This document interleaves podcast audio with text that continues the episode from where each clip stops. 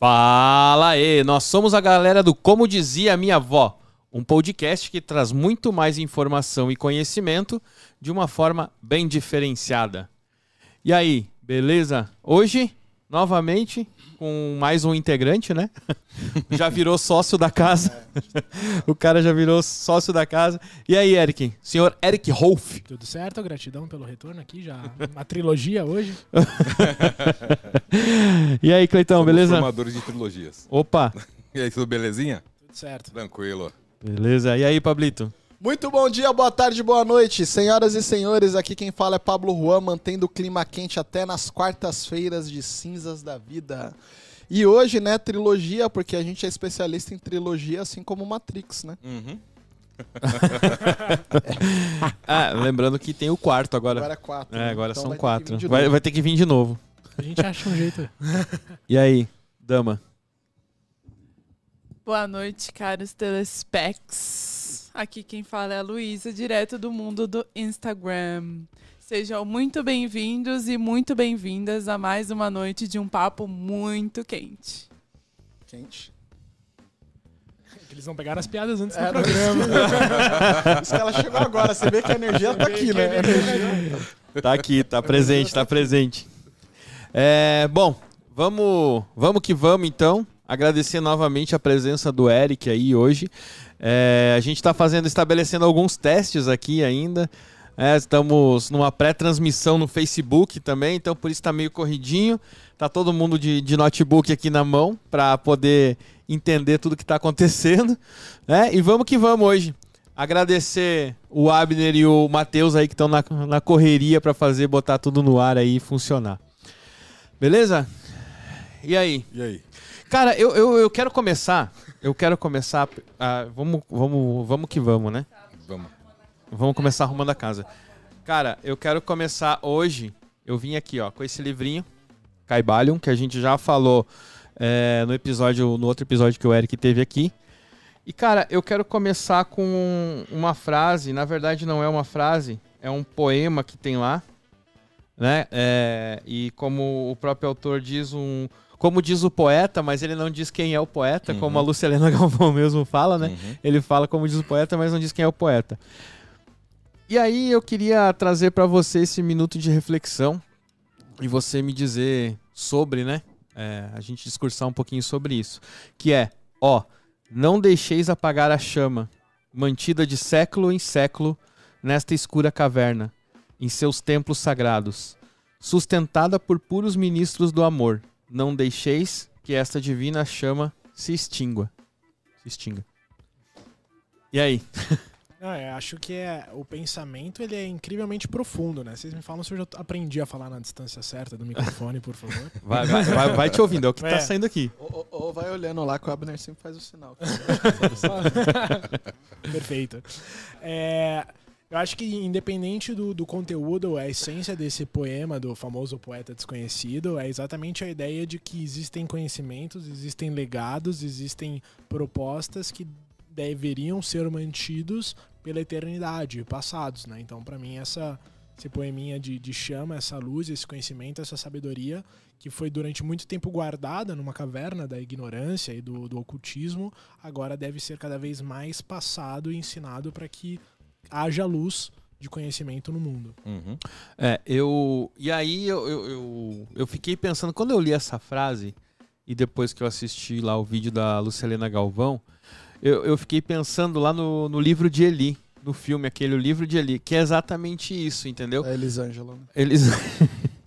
o, no livro de Eli que, que some, né? Não, não tem mais livros. Ele- na verdade, ele tem vários livros, mas eles continuam buscando um único livro, né? Uhum. Aí quem. Não vou dar spoiler, mas quem não viu o filme vê lá. É. Que é o quê? Que é, cara, a, a, a- busca por esse livro. Então é mais ou menos como isso. Não deixe a chama apagar. Não deixe o conhecimento sumir. E no final, esse livro, ele tá só na cabeça de um cara. Né? Ele, o cara leu, decorou o livro e depois ele vai transcrever. Que é mais ou menos como vem o, o Caibalion também, né? Não deixe a chama apagar, não deixe o conhecimento apagar. Tanto que ele fala nos três iniciados, mas nunca diz quem é os três iniciados. Nunca fala o que é, nem quem é né? E nem como esses conhecimentos é, foram transmitidos e como eles chegaram até esse livro, até essa escrita. Esse percurso todo não existe, não, não, não, não, não, Não. não tem o, o caminho desenhado, né? Mas a gente sabe o que, que é, né? E aí eu, eu fiquei refletindo exatamente sobre isso, né? E aí tem tantas coisas que às vezes a gente aprende e você às vezes não deve deixar a chama apagar, como o próprio poeta fala, que são coisas da, são só as coisas da vida, né? Então você aprendeu e aquela coisa que é passada, aquele conhecimento que é passado de geração em geração em geração, às vezes ele é transmutado, né? É, a gente, é, aquele microfone, o, o telefone sem fio, né? Telefone sem fio. E a gente luta para que muito desse conhecimento não seja de certa forma transmutado, né? Que ele seja passado exatamente como é. Mas eu acho que depende, porque quando a gente tá. Por exemplo, o Caibalion, como a gente falou da última vez. Como é uma filosofia, ela te traz conceitos e cada um interpreta isso de um diferente. Tem esse outro ponto também. É, Eu posso ler o Caibalion e tirar uma interpretação dele, como ele pode ler o Caibalion e tirar uma outra interpretação. interpre- interpretação. Por exemplo, que nem a questão dos três iniciados. Existe uma teoria lá que foi um cara que escreveu o livro, que ele tinha todo esse conhecimento. Mas se você for pegar a raiz do, do nome do Hermes, que é o três vezes grande, para ser três vezes grande, ele já se passou por. Ele é a compilação de duas pessoas, né? O Hermes lá do, da Grécia, junto com o Tote do, do Egito. Será que os três iniciados não são as três personificações de, de, de Hermes? Pode ser. É. É uma forma de se interpretar e, e de repente levar para esse lado. O, o nosso amigo conhecedor do. Conhecedor. Até parece. É, não, não. ó, Afinal de, isso contas, afinal de contas, ele tem um curso ele de tem um hermetismo. curso de hermetismo e outra. Para quem não acompanhou o cidadão aqui, ele deu uma. fez durante quatro dias, né? Foi uma semana. Lives, É. uma semaninha sobre. Só falando Uhum. sobre Caibalion. Em verdade, não é um curso de hermetismo, mas é uma adaptação dos princípios herméticos no processo de autoterapia ou de- aplicando em alguém se você for um terapeuta, né? Então não é do hermetismo, mas é, pô, o que, que eu entendi aqui que eu consigo utilizar nos meus atendimentos, né?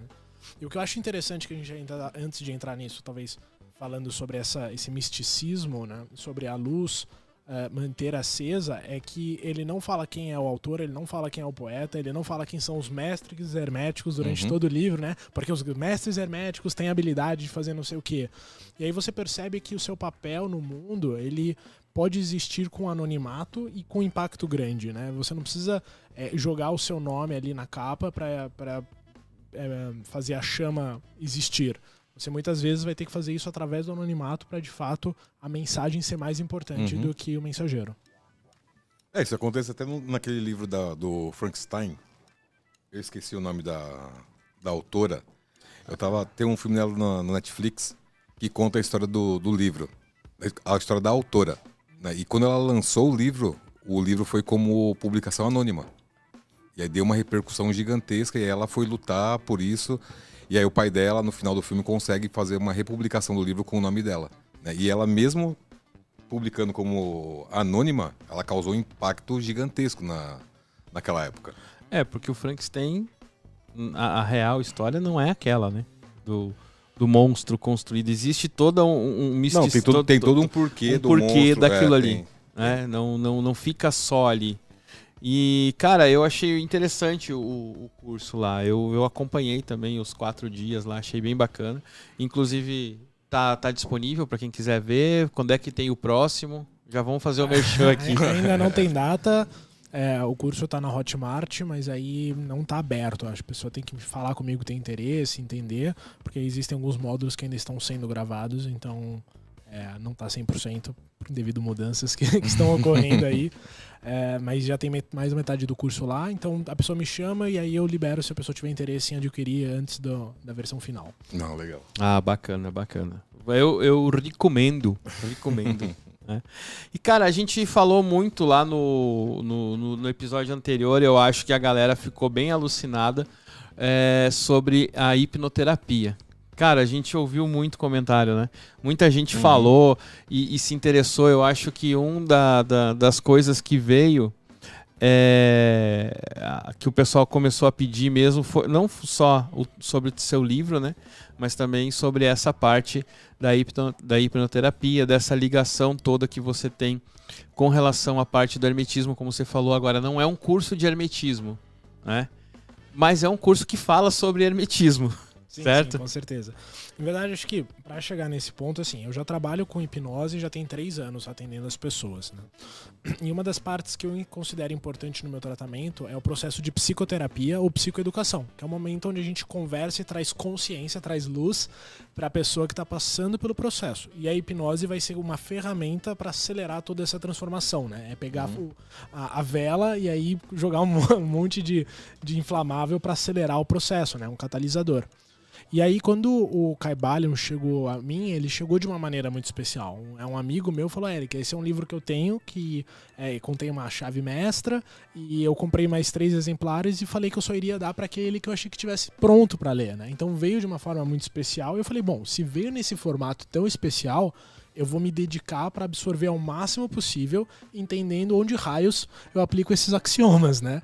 É, então, toda a leitura minha foi já com pré-filtro, por isso que eu falo que não é um curso de hermetismo, porque eu estudei muito pautado com o que eu faço para eu conseguir trazer para minha realidade. Né? Então, hoje nos meus atendimentos, muitas da, das argumentações que eu utilizo para trazer consciências foram inspiradas é, no, no Caibalion como ideia. Né? Então, hoje ele se torna um, do, uma, um uma parte do processo na transformação das pessoas de maneira muitas vezes indireta. A pessoa não sabe que eu estou falando do hermetismo, mas eu utilizo algumas passagens e ideias que estão nele, né? Adaptadas ao que eu já fazia. E como tipo? que. Tipo? Desculpa. Era isso que eu ia falar mesmo. É, tipo, a questão, primeiro princípio, né? Mentalismo, todo é mental. Então, às vezes a pessoa chega num estado de ansiedade muito grande e eu começo a discorrer sobre a ansiedade como uma questão do mentalismo de que aquele pensamento dela em relação à probabilidade do futuro está causando nela um estado emocional. Então, por exemplo, pessoas que têm medo de apresentação no palco. Eu falo assim: ah, amanhã você vai fazer uma apresentação. Pronto, a pessoa começa a ter taquicardia, começa a suar e ela começa a ficar nervosa e começa a chorar. Eu falo assim: cara, você tá vendo que isso não é real? Né? Mas a sua mente torna por seu corpo real. Né? E quantas outras coisas a gente pode utilizar a sua mente para de fato melhorar o seu processo? Então, se a sua mente já tem a capacidade de te deixar nervoso por um fato que não existe, só de você imaginar ele, a gente vai pegar esse mesmo mecanismo poderoso do seu cérebro, o mentalismo, e a gente vai usar para tratar o seu cérebro e ressignificar ou transmutar, no caso, essa situação. Existem outras questões do pêndulo e do ritmo, acho que é, é ritmo e polaridade, acho que é o meu preferido, que leva a metáfora do pêndulo, mas aí a gente deixa mais pro, pro meio aí, pro pessoal ficar mais tempo aqui. Acompanha com a gente. para, para, para, para, para. Parou, parou, parou, parou, parou. Quem quer uma super dica fica até o final, hein? não, mas é, para quem não sabe, o princípio do mentalismo fala, né? O todo é mente e o universo é mental. Exato. Eu, eu, bom, minha percepção, né? É, a frase é curta, mas ela é muito profunda. E é o que o, o Cleiton falou assim: cada um vai ter uma interpretação. Então eu falei, como é que eu consigo interpretar isso de uma maneira que eu possa explicar para um amigo, para um cliente, para uma mãe, né? enfim, não importa quem, de uma maneira que se torne aplicável, que se torne útil, né? E não então pegar a parte filosófica e meio que transformar ela aplicável. Pro, opa, sem quebrar as coisas aí.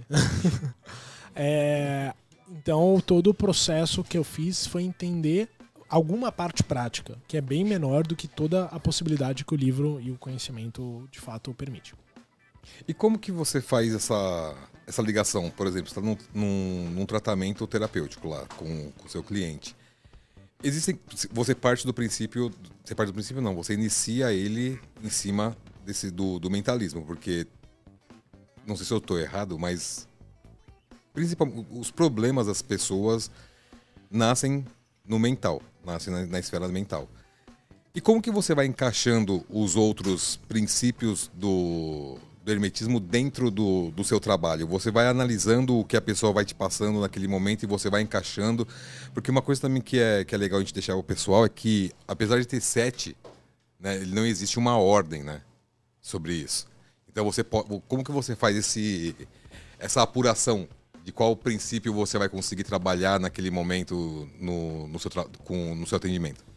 É, vai depender um pouco da, da problemática que a pessoa está me trazendo então, assim, muitas vezes eu não falo que é o hermetismo, muitas uhum. vezes eu começo exatamente falando sobre o hermetismo para quebrar o padrão. Se você pegar pela programação neurolinguística, um processo de transformação vão ter quatro etapas. A primeira é você estar tá na situação problema, é aquele momento onde a pessoa está ali falando e chorando, e ah, tá tudo ruim, tá tudo dando errado. Aí tem um momento que você precisa quebrar o padrão, e aí você começa a procurar a, a, o estado solução, o recurso, e depois você adiciona o recurso no, na situação problema. Então, às vezes, eu uso a quebra do padrão exatamente o hermetismo. Então a pessoa tá falando, não, porque isso acontece a vida toda, eu sofro ansiedade, ah, não sei o quê. falei, você já ouviu falar sobre Hermes? Aí, tipo, a pessoa já dá aquela, que pergunta nada a ver é essa, né? Só que nisso a pessoa dá uma quebrada. E eu começo a fazer um pouco de história. Falo assim, não, é, tem o Hermes, não sei o que lá, tem no, no, na, na, Grécia, tem o Tote no Egito, não sei o que. Aí a pessoa já começa, né, a, a sair daquele estado do problema. E aí eu começo a contextualizar. Então, nesse processo, eu não estou falando para a pessoa, mas eu estou usando o princípio do gênero de estar tá imputando uma ideia na cabeça da pessoa durante essa conversa para que possa germinar a transformação nela. Então, nem todos, as, uh, nem todos os princípios eu verbalizo. Uhum. Né? O que eu mais utilizo é mentalismo, ritmo e polaridade. Que aí é o que eu mais utilizo para a pessoa compreender a importância da neutralização do pêndulo. É, e é incrível, né, velho? A pessoa ela nunca chega dizendo assim, não, eu vim aqui para trocar, é, conversar, tô com alguns problemas preciso resolver e eu queria fazer a consulta por isso, isso e isso. Né? Normalmente a pessoa, então, é, eu tô vindo aqui, mas começa a contar os gatos, né? Começa a contar as historinhas para depois chegar de fato naquilo. Eu, eu tava conversando hoje de manhã, acho que foi hoje de manhã que eu tava conversando lá com, com uma pessoa e a gente estava tava falando exatamente sobre isso, né? Que as pessoas têm uma determinada mania e tem que contar gato, contar história, né? Precisa contar história, precisa para você ganhar uma, uma certa credibilidade em alguma coisa, você tem que ter passado por uma história triste, né? Você não pode só é, todo mundo tem que viver a história do herói, né? Tem que, tem que ter. Como é que é? Não é a história do herói, é jornada o, do... a jornada do herói, né? Tem que ter passado pela jornada do herói. E, e, eu acho que muito do, do. Principalmente dessa parte do mentalismo tá um pouco ligado a isso, saca? De, de às vezes é, não só você ficar preocupado, porque eu acho que o momento que você começa a contar a história, que você começa a dizer, cara, eu sofri, eu passei muitos problemas na minha vida, porque todo mundo espera isso, né? Todo mundo espera que você tenha sofrido, que você tenha passado o problema na vida, e aí eu venci, saca? Porque se você for direto pro, cara, eu venci. Ah, legal, mas você não sofreu? Não, eu. Cara. Como eu... assim você não é, sofreu, né? É, não, eu não ligo pelo aquilo que eu passei. Venceu o quê? A vitória é. passada? É. Entendeu? tipo, e, e, eu acho que isso tá muito no mentalismo. Isso te ajuda e as pessoas precisam desse sofrimento para buscar inspiração. Ninguém busca inspiração num cara que diz assim, cara, eu batalhei, eu tô aqui hoje, tá, mas você passou fome? Cara, isso não importa. Não, importa sim. Eu preciso saber se você passou fome, porque eu também passo fome às vezes e tal. Então precisa ter essa conexão, né? É, você tem muito isso ou, ou tem alguém que chega lá e diz assim, não, eu vim para tratar isso, eu preciso, eu reconheço que eu tenho esse problema. É, eu acho que pelo formato que eu é, até divulgo todo o processo, é, na pirâmide de Maslow eu trabalho da metade para cima mais, né? Normalmente. Então as pessoas normalmente elas já chegam com o foco do tipo, cara, eu já fiz um coaching, eu já fiz uma terapia, né? É, e eu tô procurando algo a mais e eu quero às vezes algo pontual. Eu quero parar com esse hábito, eu quero parar com esse sofrimento, eu quero parar com essa dor. Né? Então algumas pessoas. E aí tem pessoas que eu preciso pesquisar essa história, não da dor, do sofrimento, né? Mas para entender a causa daquilo que pode estar tá causando o que ela quer de fato trabalhar. Eu acho que isso que o Textor trouxe pra gente, eu consigo visualizar isso muito bem nos, nos, nos, princípios mais recentes do marketing, né? Que é o tal do copywriting. Ou então o storytelling, que foi o pai do copywriting, para quem não conhece. Então, vamos lá, né? Vamos contextualizar. O storytelling, ele parte do princípio de que tudo que você vai vender, seja uma imagem, um produto, um serviço, qualquer coisa, é, você tem que contextualizar isso para as pessoas, para elas se colocarem no seu lugar, se entenderem o propósito daquilo que você vende, né? E aí, é, digamos que vai, a grosso modo falando, para a população no geral, há uns cinco anos para cá veio o copywriting. E o copywriting, filho do storytelling, ele é nada mais, nada menos do que a padronização da escrita da história do herói. né? Então, o que, que a gente faz? No marketing, a gente é ensinado de que você tem que contar uma história do herói. Por quê? Porque as pessoas elas precisam se identificar. E é pela dor que você ganha as pessoas. Você tem algum comentário a respeito disso? Porque sim, eu já posso dizer que o marketing ele tem o seu lado sujo, minha gente, ele tem. Não, eu concordo, assim, acho que é muito mais fácil as pessoas acharem que compartilham uma dor e se conectarem pela dor do que você querer se conectar pelas vitórias. Existem pessoas, lógico, que, que vão se conectar pelas vitórias, é, mas é mais fácil, de fato, pela dor ou de causar sentimento de dor, né? Todo mundo passou por alguma situação de dor, seja física, seja emocional, seja o trânsito de São Paulo, é uma dor. É uma dor- e dói, né? Aí dói, dói. É, e- e- essencialmente, assim, é, a gente fala muito da história do herói, mas não só a, a- a jornada do, do herói, né? Acho que quando a gente tem a questão da empatia, que é o que você está falando, né? A questão da empatia, ela é crucial para você se conectar com uma pessoa, né? Então, quando a pessoa ela tá contando a história para você, na real, é, é- é- ela tá de fato se abrindo, né? Porque storytelling ah, é a forma mais antiga que existe de você de fato se conectar a uma pessoa, contar história e tal, porque de fato é aos críticos. Esse é o momento que o texto me cortaria se fosse eu gravado, né? A Bíblia.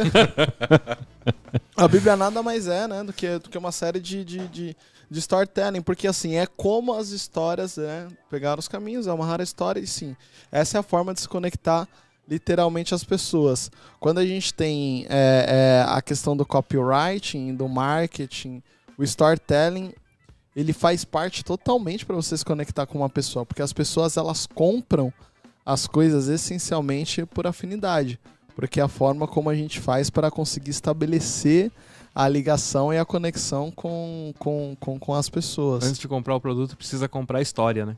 precisa comprar a história. Não existe, tipo, não tem como. E aí, quando a gente tá estudando, por exemplo, a relação dos sete pecados capitais ah, ah, com, com, com, com o marketing, né? Com, com, com as vendas, essencialmente, a gente tem uma situação como, por exemplo, o que, que o iFood te vende? Ele te vende o pecado da preguiça, né? Porque quando você vê o comercial do iFood, tal, a pessoa tá como no comercial do iFood? Ela tá lá deitada, né? Assistindo o desenho. Já Então- é o combo, né? Com a gula junto. Já é o Ah, muito obrigada, porque pra mim ele só vende a gula. Não, eu posso não, ter fome, não, mas ele não. me dá fome. É, isso é verdade. isso é verdade. Mas essencialmente, o, o, por que, que eles usam isso essencialmente, né? Porque justamente porque o marketing, essencialmente, ele quer te provocar ali no seu id, né? Quando a gente está falando essencialmente sobre, sobre, sobre, sobre a psicanálise. E tudo isso, todas as histórias, né?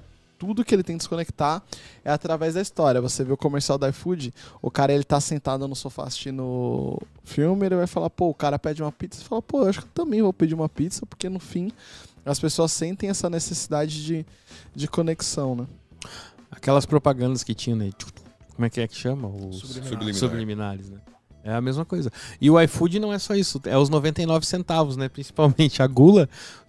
IFood patrocina nós, como diz o Pablo, né? Patrocina, nós aqui. nós. Patrocina nós aqui. Aí, Bonafonte, quando quiser, tô pronto. É, ele, ele- não só a- a- a- o comodismo, né? Não só a preguiça, como também a gula, né? Porque, queira ou não, cara, tudo é pensado, né? Tudo, o, Não, marketing, exemplo- o marketing é uma, é uma desgrama, né? Porque ele pensa, não, não estou falando mal aqui, mas assim, ele pensa em levar. É o intuito, né? É. Precisa vender. O Habibs, você falou uma coisa que é verdade. O Habibs, ele essencialmente, ele eletrifica a nossa mente através do pecado da gula. Desculpa, da gula não. É da ganância, né? Por quê? Porque ele faz você querer economizar. Toda a propaganda do Habibs é 99 centavos, 10 desfia por 5 centavos e tal e tal. Por quê? Ele quer essencialmente fazer você economizar. Então ele vai se conectar com a pessoa através é, é, do pecado da gula. O fato é que o storytelling e o copywriting né? Eles são sujos essencialmente porque eles querem de fato o copywriting, engraçado, copywriting essencialmente é gatilho mental, né? Que é o que o pessoal fala. A, a função do copywriting é te dar gatilho. Então, os textos, e eu falo porque essencialmente tenho trabalhado muito com vendas B2C, e cara, é bizarro quando você lança uma copy, né? Faz teste AB com uma copy que ela é papai com mamãe, você faz o copy com uma história, que você se conecta com a pessoa e você vende um pecado, no caso eu gosto, depois que eu aprendi sobre sexy canvas, eu comecei a atuar muito com essas vendas dos pecados dentro dos textos, cara, muda totalmente a, a, a, a vida. Agora, para você é, que trabalha com isso, você chega a usar, seja nas suas vendas, seja nas suas copies, algum tipo de estratégia de gatilho mental para se conectar com a pessoa, empatizar, ou não necessariamente? Estratégia sempre vai ter, né? No nível mais ou menor, maior ou menor de consciência, sempre vai ter alguma estratégia, então sim, mas normalmente não muito pela dor. Né? Eu, um, um, que eu uso, vou, vou, abrir aqui, ó. Se você for meu cliente, é meu cliente, eu quero ser meu cliente, provavelmente eu usei isso com você. é o PAS, né? Que é o problematizar, aumentar e solucionar. Né? Então, sim, isso é uma estratégia de cópia. É, então, falar, ah, o que você quer trabalhar? Ansiedade. Ah, quanto tempo? Dois anos. Está piorando, né? Tá. É, então, costuma piorar se você não trata, mas é o seguinte: tem como tratar com hipnose e mentalismo, né? Sei lá. Então, sim, eu utilizo as estratégias, mas não é do meu perfil uso agressivo, né? Eu não sou um empíricos uhum. da vida. Então, é, é possível você fazer ajustes visando realmente é, uma conversão melhor mas não com o intuito de, cara, eu quero converter todo mundo. Não, eu quero que a pessoa que precisa entenda que aquilo é para ela. Então eu vou melhorar a minha comunicação como um todo. Até porque para você também pode ser um gatilho de um próprio tiro no pé, né? Porque ao contrário de você vender, por exemplo, um serviço ou um produto que ele ele satisfaça momentaneamente uma necessidade do seu cliente, com você é muito mais profundo.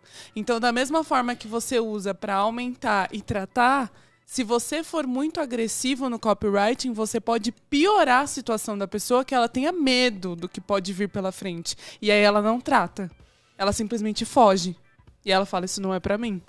Então é muito. É, gente, quando a gente entra nesse universo de começar a entender as estratégias das coisas e pensar nesses pontos que eles são diretamente ligados a reflexos inconscientemente das pessoas, inconscientes das pessoas, é muito é desumano e ao mesmo tempo é um universo de uma curiosidade assim profunda. Sim, com certeza. E agora, que nem, voltando aos pecados, né? Se você parar pra pensar, eles atiçam o pecado capital, mas eles também diminuem uma dor. Né? Então existe a dor do cara, preciso levantar, preciso ir lá na, na pizzaria pegar uma pizza. Existe uma dor do, do, do sair da zona de conforto. Então eles estão tirando uma dor, fazendo a, a, motivando a preguiça, né? Você sai de uma dor e oferece um, um, benefício. A vantagem do meu tratamento é que eu trabalho uma dor muito grande, que é a falta de paciência das pessoas para o resultado. Né? Hoje em dia a gente consegue resultados incríveis, basicamente o resultado que o cliente espera entre 3 e 5 sessões. Não dá para dizer que é com todo mundo, mas a maioria acaba sendo nesses entre esses dois números comigo. Então, as pessoas que às vezes estão muito tempo passando por um problema percebem que em menos de dois meses talvez elas tenham uma mudança significativa na vida delas em relação àquele tema. Então, eu ofereço uma solução de uma dor, independente da jornada do herói que ela tenha passado, pela velocidade que o tratamento com hipnose possibilita. É, mas essa a, a, venda da desgraça é muito mais fácil, né? Isso aqui a gente já discutiu uma vez, né? Que eu trouxe lá da, da, da, da gente conversando. É. É, e da gente falando de, de, por exemplo, ah, é muito mais fácil às vezes você vender algo ruim, né? E as pessoas comprarem, do que você vender algo bom, que é o exemplo aquele que eu dei. Imagina você sair de manhã e encontrar o teu vizinho ou o teu colega no trabalho perguntar ah, como é que tá. Ah, não, tá tudo ótimo, tá tudo maravilhoso. E a família, porra, a família tá super bem, eu tô ganhando bem e tal. E você, ah, não, tô na mesma vibe, saca? Todo mundo naquela vibe boa. E aí você liga o jornal, a ah, Nobel da Paz, Nobel não sei o que lá, é, descobriu a cura do câncer, a cura do, do HIV, descobriu não sei o que. Saca? Trazer notícias que realmente importam e que satisfaçam esse lado bom, esse lado mais humano das pessoas, né? É o que não vende. Agora, bota a desgraça rodando é. lá, aí dá altos picos de audiência, né? 32 pontos, 40 pontos. Cara, faz mais ou menos, assim, que eu assisto zero televisão. Faz uns sete meses que eu não ligo a televisão por nada na vida. Não assisto, não tenho na minha casa televisão. E assim, a minha televisão virou podcast. Inclusive, quem tá ouvindo a gente tem um podcast muito bom que chama Como Dizia Minha Avó. né? Então, mandem positividade aí, quem tá assistindo pra gente. Compartilha aí pra todo mundo. Quem tá ouvindo aí, já pega o link compartilhar e sai mandando nos grupos lá pra sua vó que tá falando mal do Bolsonaro aí e fala, ó, vó, vem assistir aqui, ó. Sai aí da. Agora é horário do quê? É novela, né? Novela das sete agora. Fala, o texto da noveleiro já olhou, né? Não, agora. Não. Né? O, o, o, o jornal aí manda vir assistir aqui. Hoje eu não assisto jornal muito pelo lance da, da desinfoxicação lá do, do Fabrício, né? Eu acho que o jornal, essencialmente, pra mim, não tem nada que me interessa, assim, como notícia, sabe? Tipo, essencialmente é uma baita de uma, na minha opinião, né? É, é manipulação e eles trazem coisas tristes e, assim, não tem nada ali que me agrega, sabe? Tipo, eu não paro. Tem gente que gosta de assistir o Textor, sei que gosta. Eu também gostava muito de assistir o jornal matinal, aquele jornal da, da, da Bom Dia São Paulo, né? 6 horas da manhã e tal. Porra, cara, eu não assisto mais, porque, pô, é muita história triste e muita coisa que. que, que agrega na minha vida, né? Então, assim, num período que a gente tem tanta informação, o, o, o que, que agrega? E esse tipo de informação traz uma negatividade relevante pra Traz. gente. né? Traz. O, tu sabe que. Que dia foi? Cara, foi semana passada, eu acho. Foi. Foi, acho que foi na quarta ou na quinta. Eu fui na. Fui numa lavanderia lavar a roupa, que a máquina lá em casa estragou e tal. Aí eu fui na lavanderia, aquela self-service. Aí, beleza, tô lá, peguei, peguei o Uber e tal. E aí parei num outro lugar lá. E eu tava lá esperando o Uber, saca? Olhando no celular, ouvindo uma música e tal. Aí o, o Uber chegou, daí ele disse assim: Pô, tu viu? Tá, tá, tá complicado andar aqui na, nessa área e tal. Eu disse: O que que houve? Ah, você não sabe? Mataram dois. Eu disse: Não, cara, não tô sabendo. Pô, tem um helicóptero, tu não viu helicóptero? Eu disse: Não, cara, não vi helicóptero nenhum, saca? Mas mataram domingo. Eu disse: Cara, não vi. Ele disse: Mas por que, que você não viu? Aí eu disse assim: Porque eu não assisto TV. Ah, por que, que você não assiste TV? Eu disse: Cara, porque não tem nada que me agregue, nada que me interesse. Aí ele disse assim: Mas como é que você sabe a previsão do tempo? Eu disse: Eu olho no clima-tempo, no celular. Como é que você sabe do trânsito? Eu disse: Eu olho no Waze. Aí o cara, mas e as notícias? Eu disse: Que notícia? saca? O cara queria porque queria que eu tinha que assistir televisão, velho, saca? Então, assim, e aí eu disse assim: Aí eu perguntei pra ele: Eu disse, Ô, beleza, você, você acompanha tudo isso? Acompanho. Eu disse: E o que, que você vê? Ah, cara, eu acompanho as notícias, que nem esse lance que mataram o pessoal aí eu acompanho o lance do Covid, que eu tenho que entender do que está acontecendo, porque o que, que o Covid está fazendo e tal, né? Quantas pessoas estão morrendo. daí Eu disse, beleza, mas na sua vida, o que, que isso vai mudar? Ah, não, eu vou me preparar. Disse, você vai se preparar para quê? Não, porque vai que aconteça na minha família. Eu disse, velho, mas indiferente de você estar assistindo televisão, de saber se o Covid tá matando ou não, o, o que que isso vai te ajudar? Aí ele disse assim, é verdade, né? É mais curioso. Não, mas eu, eu vejo mesmo é por curiosidade mesmo. Eu, eu gosto de ver essas coisas. Eu disse, caramba, saca? Então, as pessoas, ela- elas entram nesse transtorno e quando você começa a perguntar por quê e pra quê, chega num ponto que a pessoa, ela fica brava e ela diz assim, ah, não quero mais falar contigo. Tá bom. Saca? Então eu acho assim, é, é, é, é bem engraçado isso. E eu também, eu já parei, tem um bom tempo já de assistir TV. Eu era, é, que nem o Pablo falou, levantava de manhã, a primeira coisa era ligar o jornal para poder assistir, né?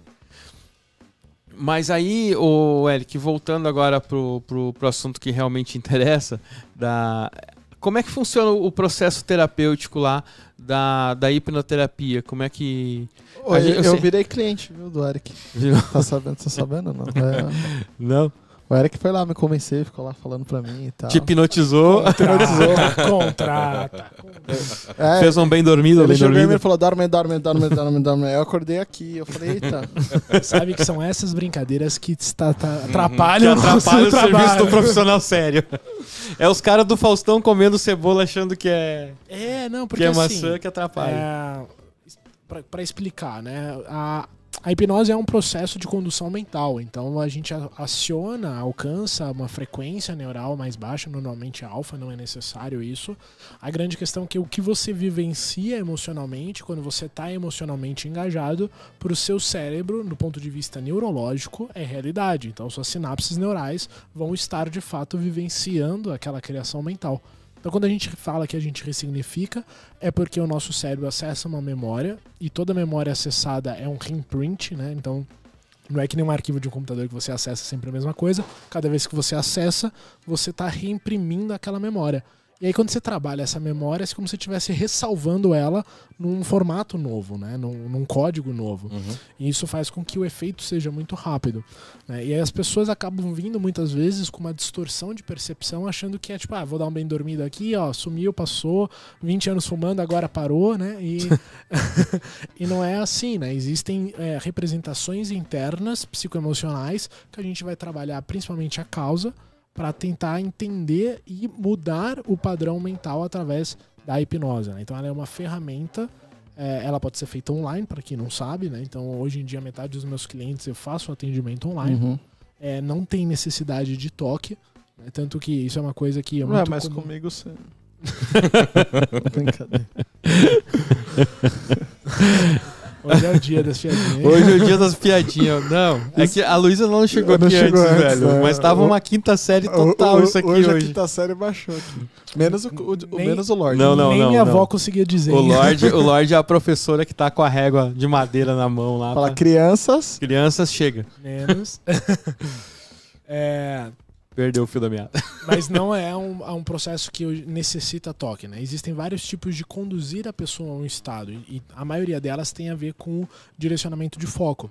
né? Então você tem conduções onde é totalmente verbal. Você tem conduções de choque, que é aquela que você- normalmente a gente vê na TV que dá, um, dá uma puxadinha no braço, aquilo cria uma, um, perdão, cria uma quebra de padrão. Né, e o cérebro fala, eita, o que está acontecendo aqui? E nesse pequeno lapso, a- as sugestões que foram dadas são menos filtradas e a pessoa facilita o processo de entrar no estado. né? Então, eu não sei se eu respondi a pergunta, mas. Não, então, aque- aquele cara que é meio difícil de entrar, é só dar um, um puxão que Então, tem... você sugestiona. Você, di- você direciona isso. Você quer perguntar? Eu respondo as duas? Não, eu quero, na verdade, assim, eu- quanto tempo pode, tipo assim, qual é o tempo mínimo que pode durar uma hipnoterapia, assim, tipo... Tá. Para, para, para, para, para, para, para. Antes de responder, lembrando a galera que tá aqui, né? Se inscreva no nosso canal. Não. Quase um copyright, meter um CTA no meio do RPT. Top Term. Não, não, É, o, o é, João Kleber. João João Kleber. Não, não, não, para, Para, para, para, para. É, não esqueça que quem está aqui agora não é inscrito no nosso canal, se inscreva no nosso canal, deixe o positivo, que nem o, Pa- o Pablo fala, positividade, e ative o sininho para ser avisado dos próximos episódios. Lembrando que hoje aqui a gente está ao vivo dos estúdios do Voz e Conteúdo. Né? Quem está interessado em fazer aí o seu, o seu podcast, não sabe como começar, não sabe onde gravar, não sabe como fazer, contata a galera, tá aqui embaixo no vídeo aqui. É, as informações, contata o Gustavo lá também, quem não sabe como começar um podcast, o Gustavo também tem um curso lá de podcast. Lembrando que a gente grava aqui ao vivo diretos, o estúdio ele fica localizado dentro do Tchê Café, é, o Tia Café aí, lugarzinho bacana. Vem aqui comer com a galera, tomar um choppzinho esperto. Pets, esperto quem... Os pets são aceitos. Os pets são aceitos, isso é muito importante, Uhum. tá? Pode trazer seu pet aqui. O Cleiton já trouxe a, a Godiva, já, já veio aqui, já fez amizade. E a- os pets que tem aqui. Oi? os pets que tem aqui são bem friendly mesmo, tá? Beleza? Então, entra aqui, Tia Café. Tem o site aqui, tem os contatos da galera toda aqui. Vem pra cá que a gente tá gravando diretamente daqui. Lembrando, nosso Instagram, Instagram, né? Arroba, como dizia minha vó oficial. Tá? E quem quiser mandar um e-mail pra gente, cdmvoficial.gmail.com. Aceitei. Acertei. Dessa vez foi. Porra, porque to- pô, toda vez de falar, toda vez de falar o e-mail vinha um arroba, né? Não, cdmvoficial.gmail.com. Hoje, hoje eu tava bem concentrado. Beleza? Agora, então, Eric, voltando. Voltando sobre as pessoas difíceis e o tempo mínimo, né? É, Exato. As pessoas difíceis existem dois, dois pontos de vista. Uma é aquela que está é, resistindo ao processo. É aquela que fala assim: ah, eu duvido que você me projetize, eu quero ver só. arará." E ela fica meio que sabotando o processo como um todo. Né? Eu falo que né, nesse processo de hipnose, eu sou o GPS, eu sou o Waze. E cada pessoa que vai ser hipnotizada é o condutor do veículo. né? E eu tô ali falando assim: olha, 50 metros, vire à direita. E a pessoa precisa, em 50 metros, virar à direita. E a pessoa que é difícil, normalmente é aquela pessoa que fala: Não, eu vou reto. Eu reto. Esse Waze não sabe de nada, né? O caminho é melhor. Eu vou parar esse carro, eu quero ver só se vou chegar mesmo, né? E eu falo assim, cara, se você fizer isso, você não vai chegar no destino, né? É simples. Então muitas pessoas, elas têm esse bloqueio, elas têm esse receio, mas será que tá certo mesmo? Né? Ou fica que nem o burro do Shrek. Já chegou? Será que já chegou? já chegou? E ela fica criando processos de análise mental e fica impedindo o processo a fluir como um todo. né? Então esse é um caso de pessoas difíceis. E aí existem, lógicos, linhas e formatos diferentes de começar a, a condução e levar ela porque a gente chama de downtime, que é esse processo de estar mais internalizado. Né? Em relação ao tempo, ah, a segunda pessoa, antes de eu entrar aqui, é, são pessoas, cada pessoa entra num nível. né? Então, por exemplo, quando a gente fala, é, é uma metáfora comparativa, tá? Não é a mesma coisa. Quando a gente pega o sono, a gente tem desde o sono leve até o sono profundo, o sono REM, né? Então a gente tem vários níveis de sono. Ah, como é que você dormiu hoje? Ah, hoje eu dormi bem, dormi mais ou menos, né? A gente varia dentro da nossa capacidade de dormir. E é uma coisa que não está tanto no nosso controle. Então, quando a gente fala de transe hipnótico, existe a mesma coisa. Existe o transe leve, superficial, existe o transe profundo, existe o transe REM, né, que, é o sonambúlico, que é o nível máximo, que é que são as pessoas que comem cebola com gosto de maçã do amor e acreditam que é maçã do amor. Isso é possível? Sim, isso é possível, isso acontece, isso é real, isso não é mentirinha da TV. Acontece, mas não é com todo mundo. Né? E para a clínica não precisa chegar nesse nível. Para a clínica, os primeiros níveis, os primeiros estágios são suficientes. Né? Então, normalmente, às vezes essa pessoa ela, ela se considera difícil porque ela não tem aquela, aquele nível REM, né? Um nível máximo. O nível máximo é uma pessoa que fala assim: "Ah, a partir de agora, essa aqui é uma garrafa de vodka. E você vai tomar essa vodka. Se falar que é uísque, ela vai ver de outra cor. Ela vai falar: Não, eu tô vendo, tem cor, né? Caramelo, sei lá. E aí, quando ela toma, a pessoa fica bêbada. né? Então, esse é o nível máximo. Para clínica, isso não é necessário. Então, tem pessoas que falam assim: ah, não conseguiram me hipnotizar, mas tentaram fenômenos, não tentaram tratamentos. Né? Então, a gente vai usar uma outra condução para ela entender também que não é necessário chegar nesse nível e que ela tá ali naquele processo pro bem dela. Porque é diferente de falar assim: ah, vou te hipnotizar aqui agora ao vivo, né? Aí você fala, meu, é vantagem pro Eric ele conseguir isso, né? Não tá totalmente. É diferente de estar na clínica eu falar assim, ó, vamos resolver aquele problema que você quer resolver. Eu tô aqui só como Waze, né? Eu só vou te levar pro destino que você colocou, né? Eu não quero te levar para nenhum outro lugar. Então, normalmente, a barreira diminui. Não existe tempo mínimo. Principalmente quando a gente fala de auto-hipnose. Eu já fiz processos de, tipo, um minuto de auto-hipnose. Né? Até durante terapia, assim, né? Com a, com a psicóloga, né? Eu também já passei por processos. Ela falou alguma coisa, eu falei, nossa, é verdade, peraí, né? Puf, entrei aqui, saí, né? E fiz o meu processo. Agora, quando a gente está em clínica, eu como profissional e com o cliente, ah, eu trabalho aí pelo menos 15 minutos. né? Mas aí tem de 15 minutos a uma hora e 20 em transe, né? Então, assim, varia muito de pessoa para pessoa. Vai depender do que você quer tratar, vai depender da velocidade mental da pessoa, porque tudo é mental. então, é, tem pessoas que é incrível, assim, eu, em, em 40 minutos eu acesso 17 momentos da vida e ressignifico e a pessoa tem resultados incríveis. Tem pessoas que eu fico 40 minutos em uma situação e o resultado é meio etéreo, assim. Você fala tipo, eita, melhor, ah, não sei, não sei, não sei mensurar se eu melhorei, né? Então é muito pessoal e individual, assim como uma noite de A sono. pessoa melhora assim na hora, assim, ela voltou passado, resolveu e melhorou? Dependendo da situação, sim.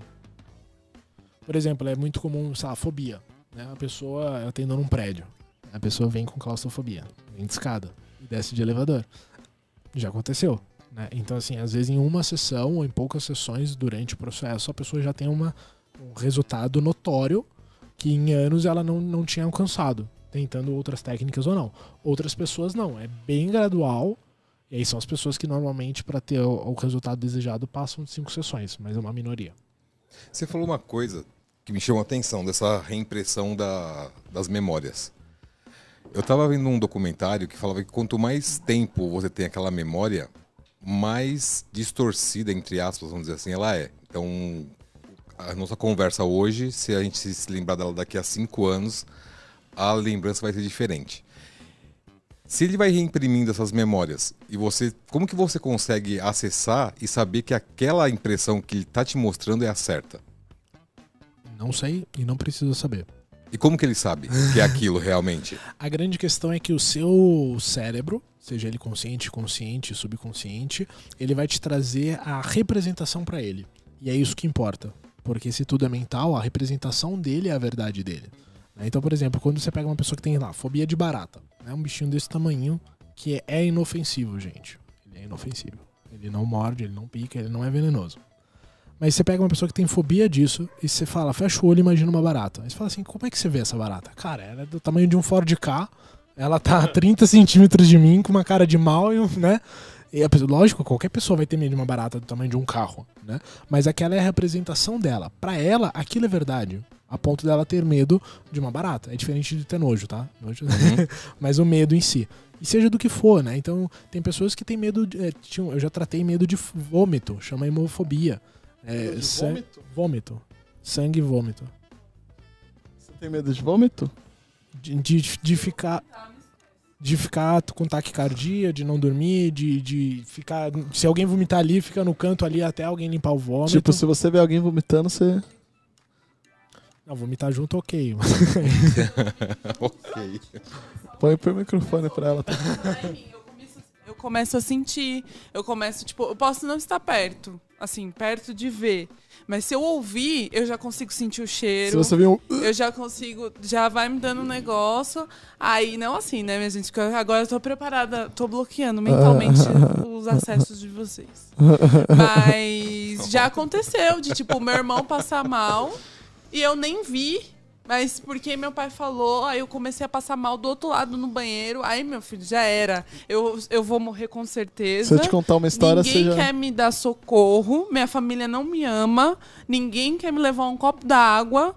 Eu vou enfiar minha cabeça dentro da privada. E se tudo isso, depois de tudo isso, eu sobreviver, me feche num quarto fechado, escuro, tudo apagado, só me ver no outro dia. Esquece. E tipo assim, às vezes é sei lá, gente, um, um vômitozinho, né? que não bateu bem. E você falou que só de contar a história você chega a sentir o cheiro? Chega. Se eu te contar uma história, você já. Não, né? Agora não. Não vamos tacar tô, o tipo, terror aqui, não, Pablito. Mas, não, só exemplo, curiosidade. já aconteceu de tipo assim, é, eu passei mal uma vez com um molho de macarrão da minha avó. Eu não podia ver molho vermelho, que eu sentia o cheiro do molho de macarrão da minha avó do dia que eu passei mal e acabou. Eu Mas não esse, comia. Esse exemplo aqui da, da, barata. Eu conheço pessoas que se ela. Se você. Se ela imaginar, ela já começa a, a ficar com medo. Entrar no estado fóbico. Uhum. Só, só pegando ela antes de voltar. Sim. É quando você fala que só de contar uma história você sente o cheiro, isso mostra a sua capacidade mental de auto-hipnose, onde você começa a ter um fenômeno de alucinar o cheiro. O cheiro ele não existe para ninguém. Mas você sente, porque o seu cérebro em algum momento sentiu, ele armazenou isso, e aí o seu foco e concentração e criação mental é tão forte que você começa a sentir e começa a passar mal. Né? Então o que você está fazendo é uma auto-hipnose. Era exatamente isso que eu ia te perguntar. É, exatamente. Eu, vi o seu olhar. exatamente é, isso. Voltando para cá, né, em relação a, a, só de falar a pessoa já fica ali com medo. De fato, assim, como ela falou, uhum. contou a história, ela se envolve. Então a questão é o seguinte: primeiro que para o cérebro não importa é, tanto a veracidade disso. Então, por exemplo, é, a criança estava tava brincando e viu uma barata. E aí viu a mãe desesperada é, por causa da barata, porque a mãe tinha uma fobia, medo, X, ou porque o, o, aí veio o priminho, pegou e jogou nele, e aí ele ficou desesperado e criou um trauma. Trauma é qualquer situação que você não encontra recursos para resolver e o seu cérebro coloca um aviso de perigo e aí você cria esse trauma. Então, provavelmente tem algum aí. é, depois a gente conversa. Se quiser. E aí. É, é, arrasta pra cima. e aí, é, pô, a criança não correu risco em momento nenhum. E talvez na memória dela é, era uma barata gigante, era uma caixa de baratas, aí ela ficou trancada com a barata. Então, a- às vezes essa distorção pode potencializar o trauma. E aí a questão é que não importa quão real é, não importa se foi uma ou se foi dez, importa o que emocionalmente significa para aquela pessoa. A gente vai trabalhar o significado armazenado e não a, a, a memória pautada em real ou não real. Uhum. É, mas eu acho que o que o Cleito tava falando também, eu ta- ele tava falando, tava criando uma historinha aqui na minha cabeça, né? É, conta aí, conta Não, você imagina o seguinte, cara, é que nem você falou, pô, você viveu, o, o seu cérebro, ele vai, com o passar do tempo, ele vai é, remodelando essa história, né? Vai tirando algumas, alguma, algumas coisas. Eu, é, para mim, que é, é aquela história seguinte, ele pega aquele arquivo, ele dá uma zipada, pega só o que, que é importante, dá aquela compactada e guarda. E aí você continua, é, aquilo te gerou no momento te gerou algum sentimento, alguma coisa, e você acaba levando isso. E aí eu vejo isso, ele zipou esse arquivo, ele vai jogar lá na pastinha do medo X, entendeu? E aí toda vez que você é, aqu- aquilo lá vai lá e ativa. Então você não tem o fato como um todo. É que nem o Eric tava falando agora, pô, é, você tem medo de barata porque você viu a sua mãe lá, né? E a sua mãe gritou, você se assustou, seu priminho veio, largou, jogou uma barata em você e tal. E aí, cara, eu tava tendo essa discussão. Eu tive essa conversa exatamente. Foi no final de semana, eu acho, com a minha mãe, né? A gente, que eu tava dizendo pra ela, cara, é. E aí eu sei que eu vou ouvir crítica de uma pessoa que ela discorda desse número comigo, tá? Arro. Exatamente. Tá? Que ela, ela fala 95 e eu falo 98. Mas é por causa das fontes que a gente extrai essas ideias, né? Ela, ela, ela, ouve- ela ouviu de um lugar e ouviu 95. Eu ouvi de outro e é 98. É que 98% de todos os nossos pensamentos não são nossos. Escutei 85. Tamo aí com Vamos outro número agora. cartela.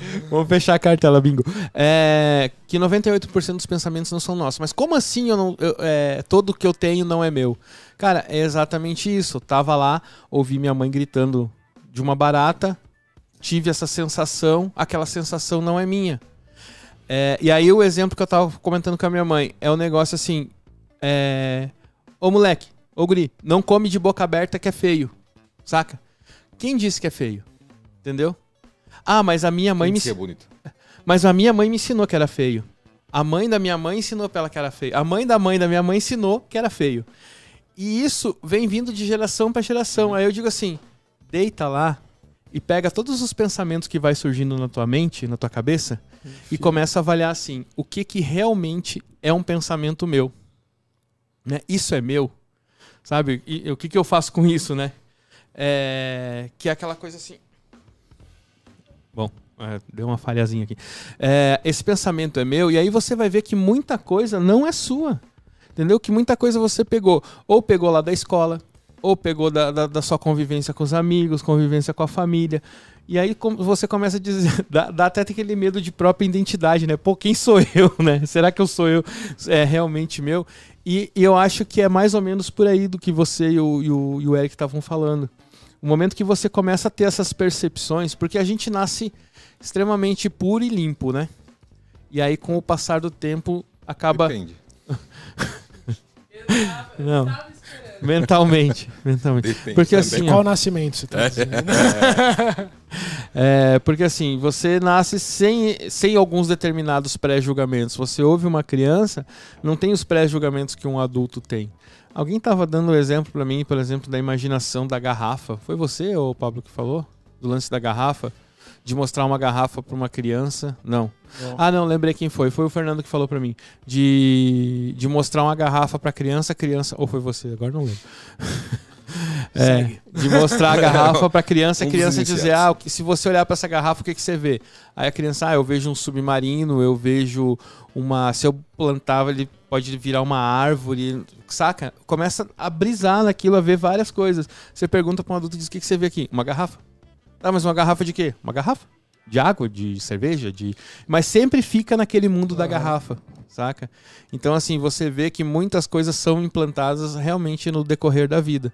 E aí é o que você tava falando, de voltar. Aí você acaba voltando pra fazer essa limpeza, mas é difícil, né, cara? Mas Porque são 30, 40, 50, 60, 20 anos. Sim, mas eu acho construindo que aquilo, até- né? é, isso aí a gente tá falando muito do lado do lado ruim, vamos dizer assim, daquilo que te causa trauma, daquilo que te causa dor. Mas se a gente olhar pro lado bom, também a, a vida da gente é assim. Né? Por exemplo, o, o livro do Caibalion. A gente, tá, a gente lê um livro, a gente discute um livro que vem lá de trás também. Então também tem as coisas boas que vêm lá de trás. Lógico, lógico. Sempre tem. Isso não vem só as coisas pesadas. É, não, mas eu digo no teu dia a dia, entendeu? Muitos conceitos e muitos traumas e muitas coisas que você carrega, às vezes nem são seus, nem foram por situações que você passou, mas foi por situações de você ver as pessoas passando, que nem a, a fulano Não, de e- tal tem mas medo assim, de barato. eu acho que eu, eu vou falar assim, eu fiz uma, é, como que a gente fala, meia consulta hoje? Como é que é? Uma consulta... Pré-anamnese. Pré-anamnese. consulta é um quarto de boca, né? Meia consulta. assim. Mas é, eu fiz uma consulta e assim, é bizarro é, o quanto de reflexão a- ele já levou a fazer só perguntando, tipo, me conhecendo, né? Então, tipo, de fato, eu vou falar pra você, eu sempre fui muito resistente a, a, a, a terapias, psicanálise, porque eu, eu, eu sempre me julguei me conhecer muito, entendeu? Mas assim, foi muito positivo, tipo, o assunto, porque às vezes várias perguntas, vários pontos de reflexão que eu tive hoje em, sei lá, a gente falou o quê? Meia hora? Próximo disso, né? 40 minutos. Uns 40 minutos. Então, já me levou a uma baita reflexão. Então, assim, é... o Clayton, eu gosto de conversar com o Clayton, que o Clayton, ele é o cara das não médias, né? Tipo, ele sempre vai pelo, tipo, tem a Depende. média. É, ele vai falar, é isso aí. Tem 90% das pessoas são assim, né? 10% é tipo Cleiton, assim, do, do que essas pessoas acima da média. Mas assim, no geral, a maioria das pessoas, de fato, elas têm uma dificuldade enorme de fazer reflexões e voltar pro passado, e às vezes elas nem conseguem, porque às vezes dói muito, né? Ela parar pra pensar e conversar é, é, é, sobre o passado. Isso que nem foi ainda a viagem, né? Eu nem vi elefante nem nada, que eu achei que eu ia ver, mas. É só na sessão completa. Só na completa, né? mas, mas acho que, que faz muito sentido. Então, assim, pra quem nunca fez, eu recomendo que faça. Acho que, que vai fazer uma diferença gritante, assim. Vai lá, vai lá, vai lá. E essa questão de olhar para o passado, né? Tem uma frase que, que eu escutei, acho que é do Zé Roberto Marques. Ele fala assim: você é a história que você conta para você, né? Então a pessoa não olha para o passado refletindo, porque aquilo é tão fato que não, não tem por que olhar de novo, né? É aquilo. Não, não, meu pai era ruim, ele, ele fazia isso, ele chegava em casa tarde. Tipo, ele não pergunta assim, por quê? Já tava trabalhando, né? Não, era ruim, era tá ausente. Né? É lógico, casos e casos, tô pegando um exemplo bem generalista que pingou na minha mente, mas às vezes a pessoa tem tanta certeza da história que ela conta da própria vida dela que ela não, não consegue realmente olhar pra trás porque aquilo pra ela é um fato, né? E aí quando a, a ideia, né, que eu falei da psicoterapia, da psicoeducação no começo, é fazer essas perguntas pra mudar ali a forma dela pensar sobre o fato, sobre a história e criar novas conexões e criar consciência. Ô, Eric, me conta aí um caso bizarro, assim, do, de um que você tratou que você falou, porra, isso foi, foi bem surreal, assim. Eu tava no escritório da NES, Não, a galera que a galera que não tá, só acompanha aí, se liga que o não sei o que, que o Eric fez, mas o Pablo tá num momento reflexivo, velho, que ele tá ele, o olhar dele tá para outro lado, velho, tá? Ele tá tá interno o negócio hoje, tá interno.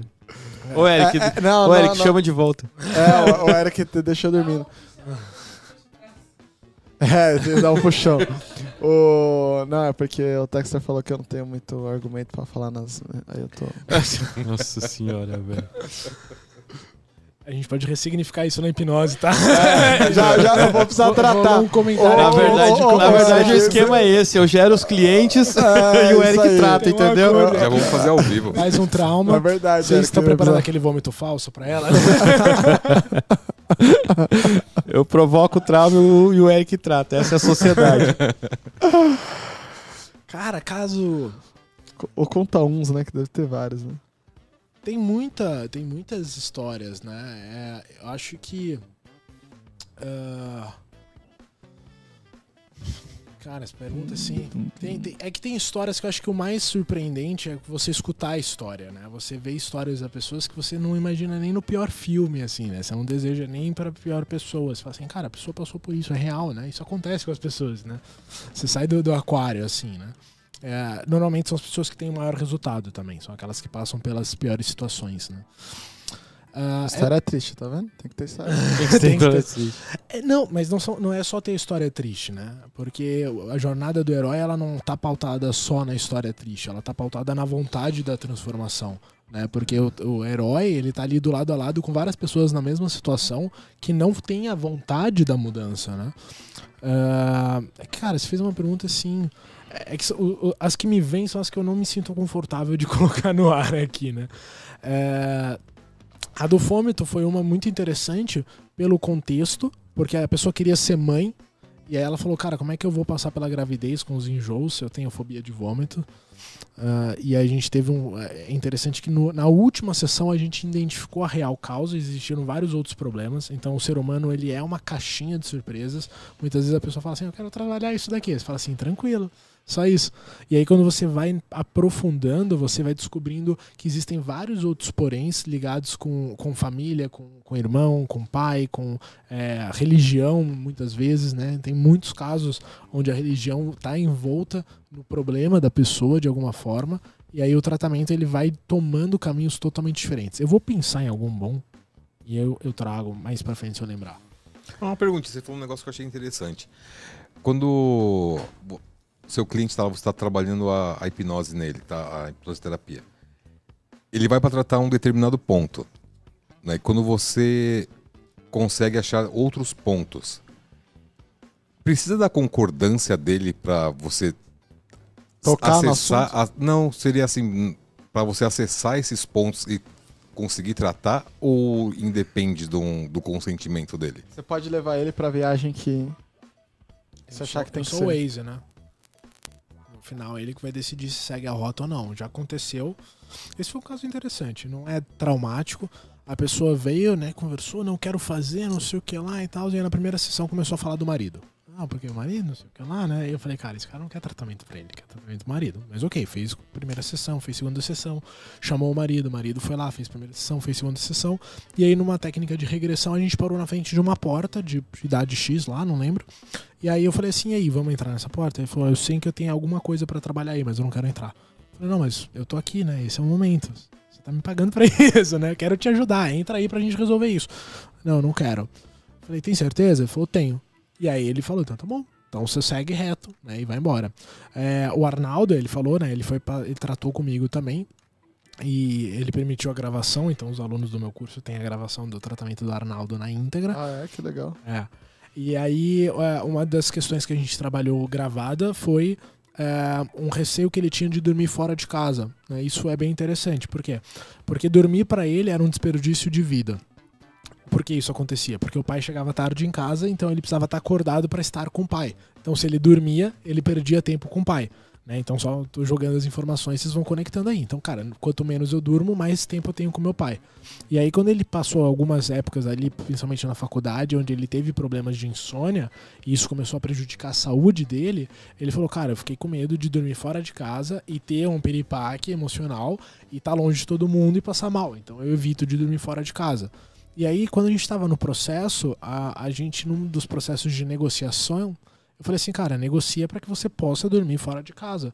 Ele falou, cara, então eu quero negociar que eu sempre preciso ter pelo menos um papel e uma caneta na mão. Né? Que aí pelo menos eu escrevo e me tranquilizo. Eu falei, cara, pense em alguma outra coisa, porque pode ser que tenha um dia que você esteja sem um papel, uma caneta, um celular, né? Sei lá, como é que você vai fazer se você não tiver essa âncora externa, né? Então foi uma preocupação profissional minha em trazer o recurso para ele e não para algo externo. Ele falou: não, mesmo assim, eu quero isso.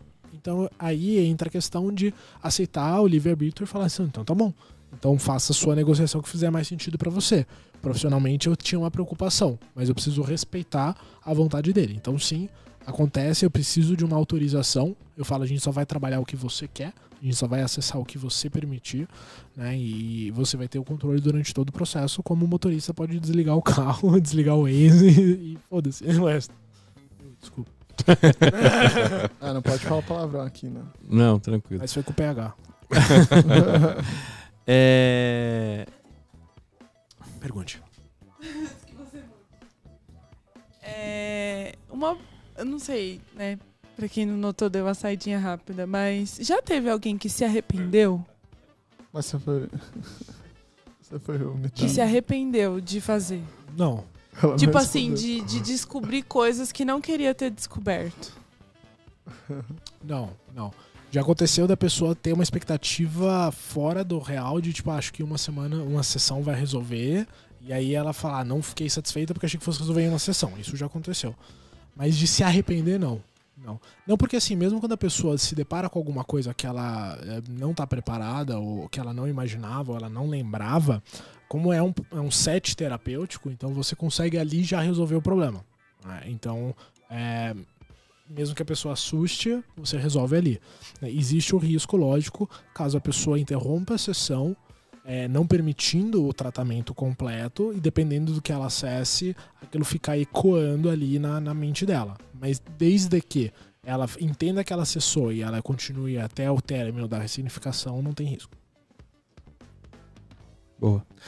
É...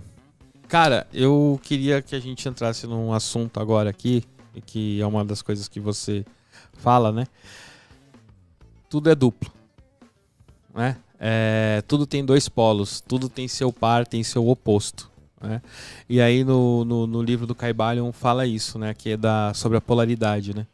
Que se você pense, você tá, você tem a, a tristeza, mas você tem a alegria você tem a, o ficar para baixo, mas você tem o ficar para cima.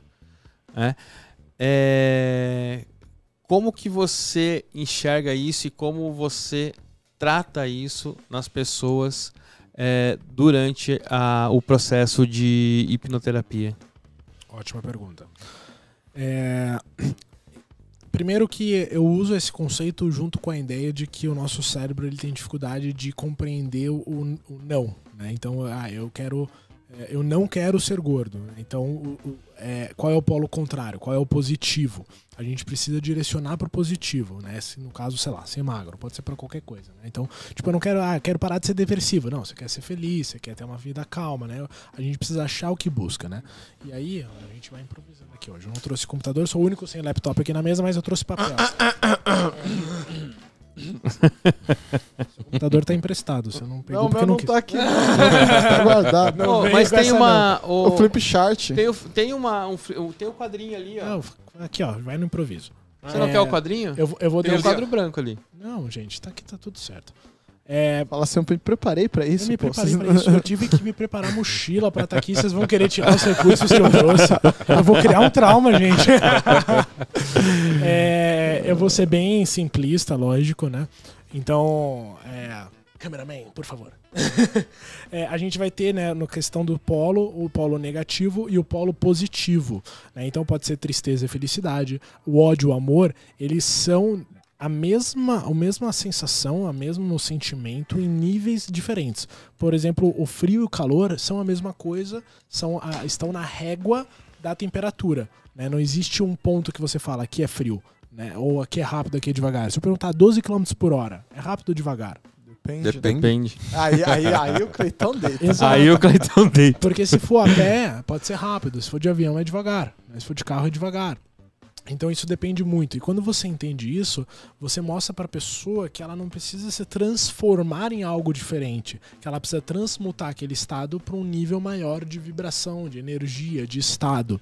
E aí a gente utiliza é, técnicas tanto para desensibilizar o lado ruim, né, no caso de uma ansiedade, de uma fobia, como a gente usa técnicas para potencializar o lado positivo, que é trazer uma segurança, que é trazer é, alguma metáfora de, de, de proteção, ou fazer ela viver exatamente momentos que são do polo positivo. né? Então, só o fato da pessoa estar num transe hipnótico e acessar uma criação mental ou uma memória positiva, automaticamente ela começa a sair do estado negativo. Eric, então o tratamento é só isso? Não, isso faz parte do tratamento porque começa a girar a roda direcionando para o polo positivo. Mas como é que você transmuta isso?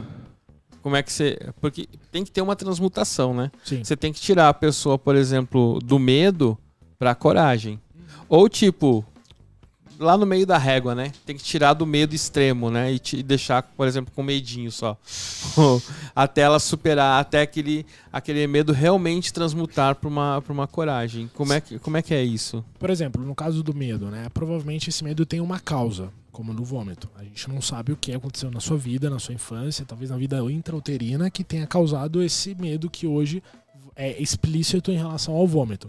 Então, quando a gente trata a causa que está causando o medo, automaticamente a pessoa ela já vai mais neutralizando. Em paralelo, a gente vai trabalhar é, coisas que você tem confiança, por exemplo. Que que vão, onde você se sente segura? Pô, eu me sinto segura falando ao vivo aqui, não sei o que lá, me sinto segura naquilo, naquilo.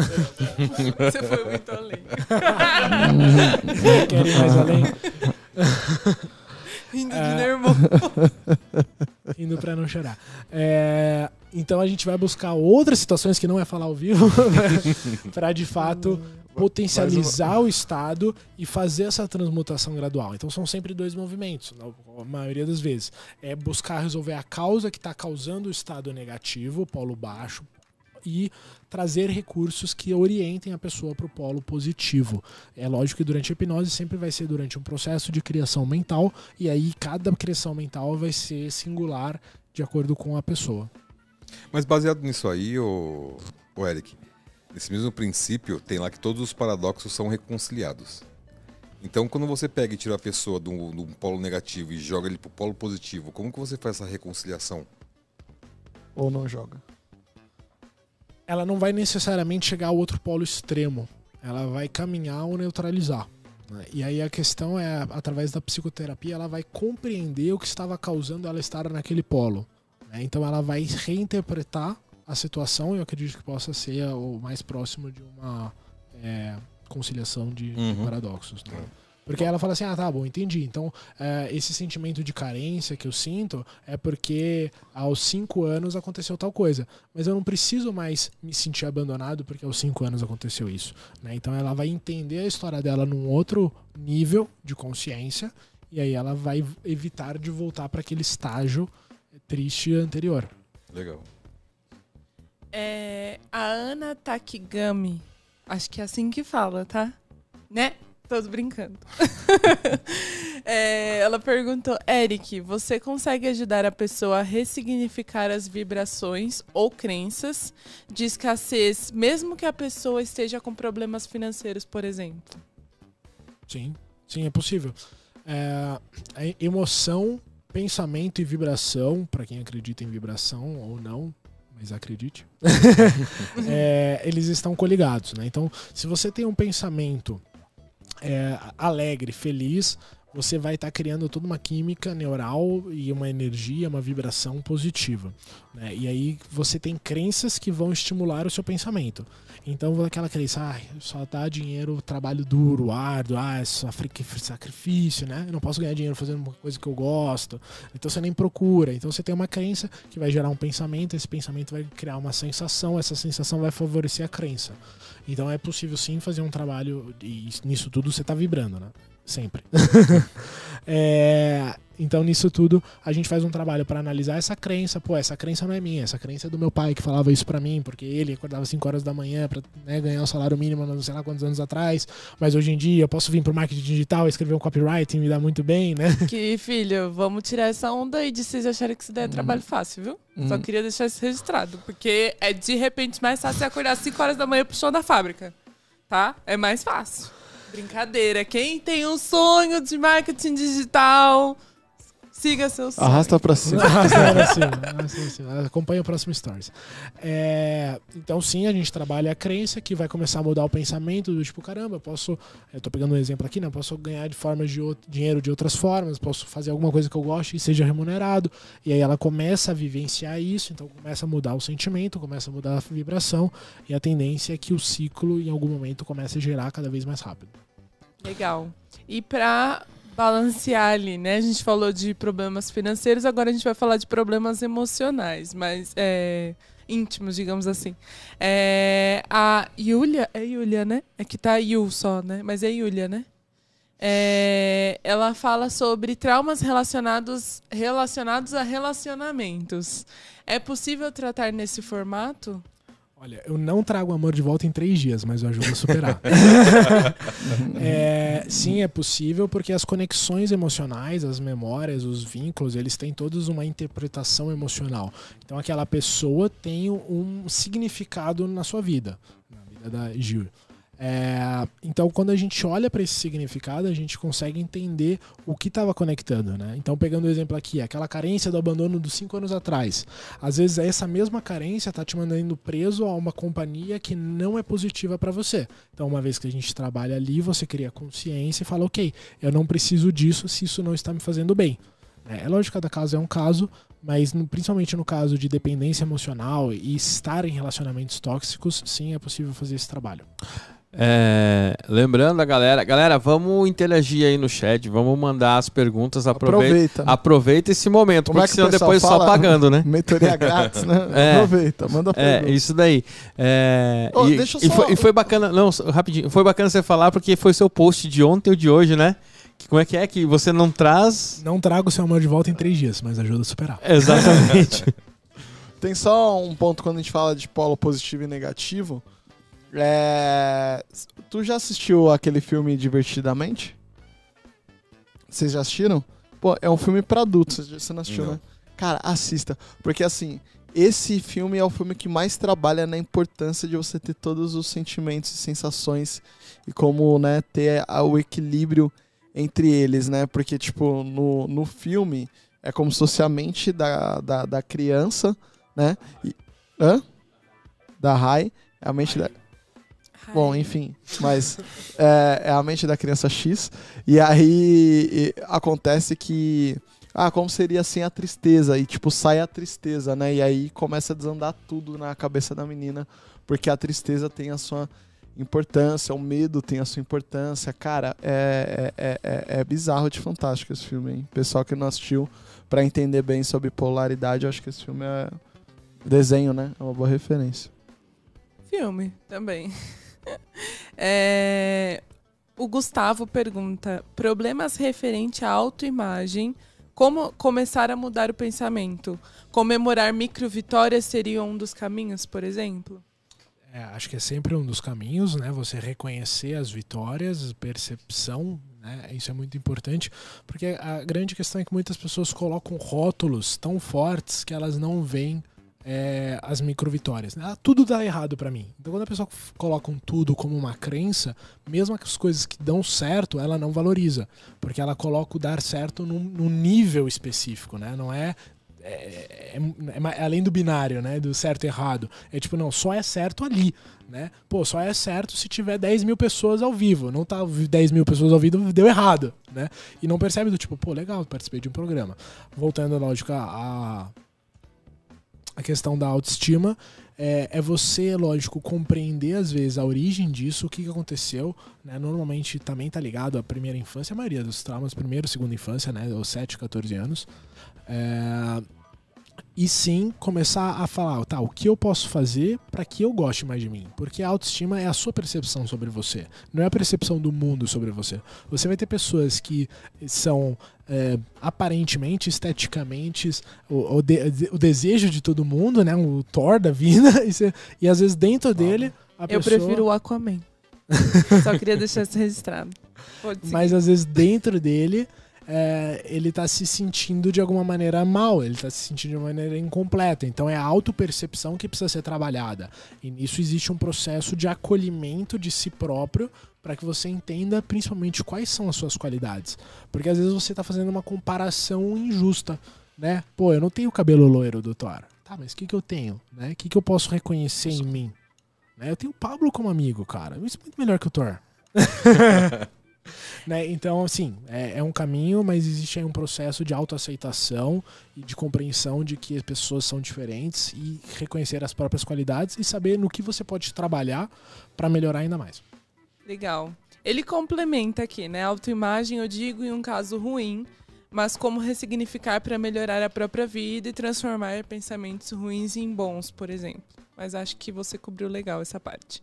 A Ana, ela faz um outro, uma outra sugestão que inclusive eu ia complementar, que é o filme Soul. né? Que o Soul é outro infantil para adulto que trata de regressão, reencarnação, propósito de vida. A gente inclusive já comentou muito Uhum. sobre esse livro aqui. Ou Filme. filme.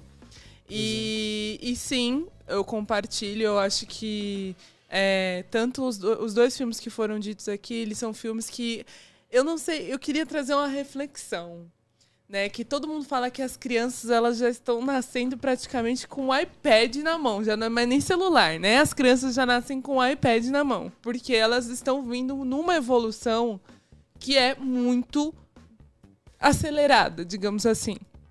E quando a gente começa a pensar que, no caso, uma Pixar barra Disney é, ou uma outra produtora de filmes começa a inserir filmes que seriam a- com um cunho infantil, né? Porque você coloca a priori que filmes que são desenhos animados e tudo mais, que são filmes de cunho infantil, só que eles tratam de coisas que quem tá aprendendo, no fim, é o pai ou a mãe que tá levando a criança no cinema.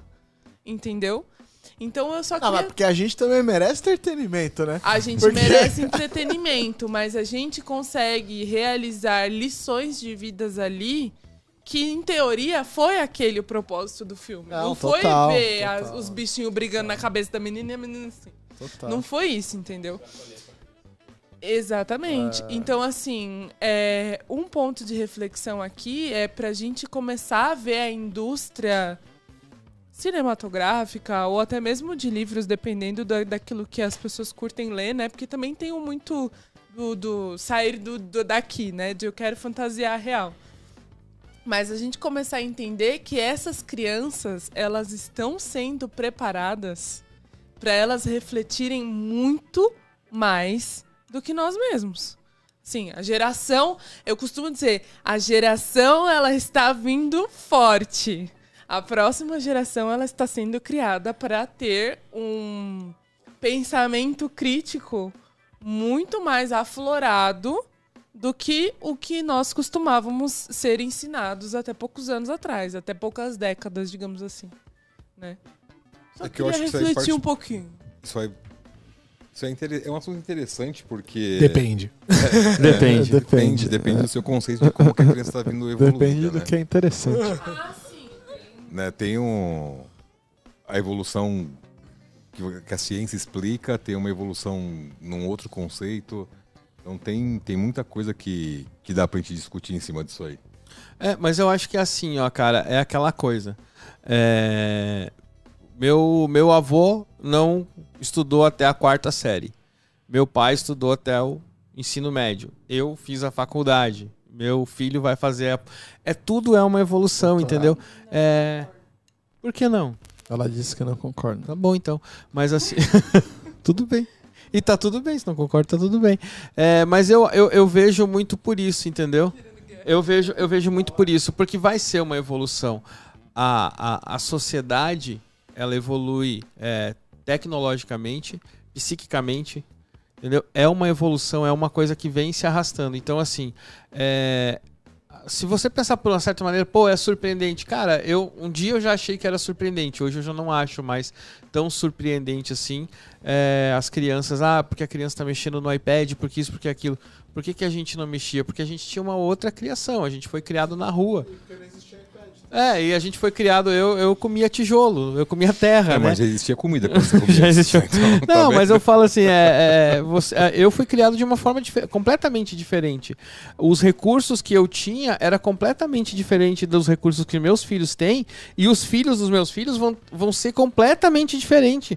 Porque é a evolução, entendeu? Sim, É você o não- homem da caverna que você aprendeu pode- a, você pode batendo duas pedras, criou, criou Você fogo. não pode falar que os recursos dos filhos dos seus filhos vão ser melhores que os dos seus filhos. A não ser que você for mãe de Isso aí, isso aí eu, eu, eu acho que é um. É uma linha de evolução, sim. Não, não leve pro recurso materialista, tá? Não, não, não é isso que eu tô dizendo, não. não. Não é só uma questão de evolução de estudos, por exemplo, ah, meu avô estudou até tal coisa, até aí a gente vai evoluindo nesse sentido. Eu acho que vai um pouco além, um pouco não, acho que vai bem além disso. Não é, não é questão material, não. Isso aí é, é- O material é o de menos, porque você pode ter uma criança que não tem nada e ela tem um, um, uma um conhecimento, um, um entendimento das coisas muito diferentes do Exatamente. num nível muito elevado. Acho que o. Então não vai, não vem só nessa pegada da- desse tipo de evolução. Eu acho que o Clayton ele pegou exatamente no ponto que eu queria, porque assim a gente entende que é, estudando todos os acessos que as pessoas tinham é, enquanto homem da caverna, até enquanto as pessoas que elas trabalhavam para tipo ter o, a janta, trocavam o almoço pela janta porque não tinha conhecimento Uhum. e por aí vai, é um norte da evolução, né? Seja ele material ou não. Mas quando você parte do princípio que, por exemplo, isso também pode, essa tecnologia, essa disponibilidade de recursos, ela também pode dar um efeito rebote, ela pode. Pode. Porque isso que é o que acontece com a parte quando a gente começa, a, por exemplo, eu vou falar do exemplo das mídias sociais porque é onde eu me insiro mais. Mas o que acontece? Ao mesmo tempo que você vê a evolução da internet como uma plataforma de conhecimento infinito e que aí aquelas pessoas que elas têm é, vontade de aprender elas vão evoluir intelectualmente muito mais rápido do que outras, independente se a criança precisa de um celular para ter uma aula online, porque ele não tem acesso a um computador, ele não tem recurso, ou ele vai numa biblioteca. Não interessa como, mas ele tem força de vontade. É essa mesma internet, essa mesma rede social e essa mesma acessibilidade que pode trazer a pessoa para o emburrecimento. Porque ela pode focar naquilo que não agrega. Então, assim, a gente tem os dois pontos de vista da história. E aí a gente. Eu, eu gosto muito do exemplo, por exemplo, do, do nosso dente do siso. Né? Quan- Enquanto éramos homens da caverna, a gente tinha que ter ele para conseguir mastigar a carne porque ela não era preparada. Hoje em dia, você tem uma tecnologia que você pega a carne cozida, congelada no mercado, né? A carne moída, cozida, congelada e tal. Você põe no seu prato, você aquece micro-ondas. Você tem lá o purê que ele é feito do pó da batata desidratada. Não, mas não isso sei é a continuidade da evolução. Então, mas Ah. você tem ao mesmo ponto de que você vai começar a perder sua dentição. Né? Por isso que não. Por isso que a gente tem crianças que já não nascem Não, mas com não é. Mas é, é isso que eu tô dizendo. Não é, eu não acho surpreendente as crianças estarem nesse, nesse, nesse grau de evolução.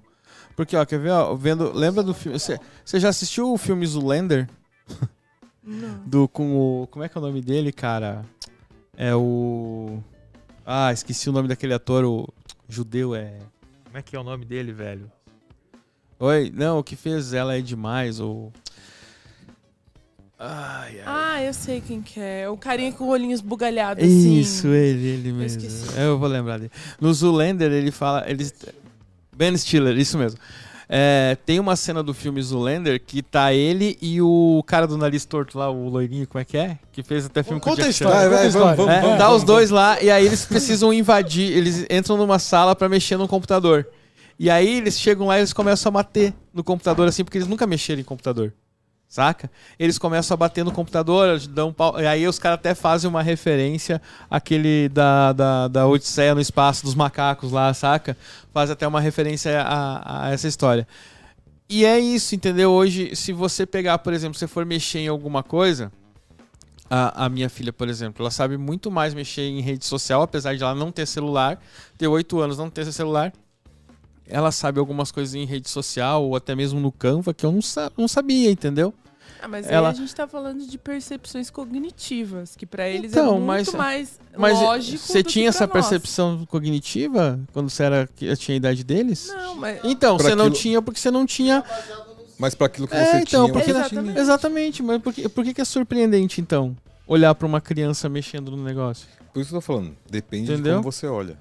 É, Depende e- da evolução eu que a gente tá numa falando. polêmica que eu tô esperando, hein? Pode, pode. É que a gente vê muitas vezes o progresso, os sábios da sabedoria vão estar selados, exceto pro do atendimento, hein? Vou, vou socar bucha aqui. A gente, a, a gente vê muitas vezes o progresso como esse passo a passo. Ah, meu avô não estudou, meu pai é quarta, eu faculdade, pós-graduação.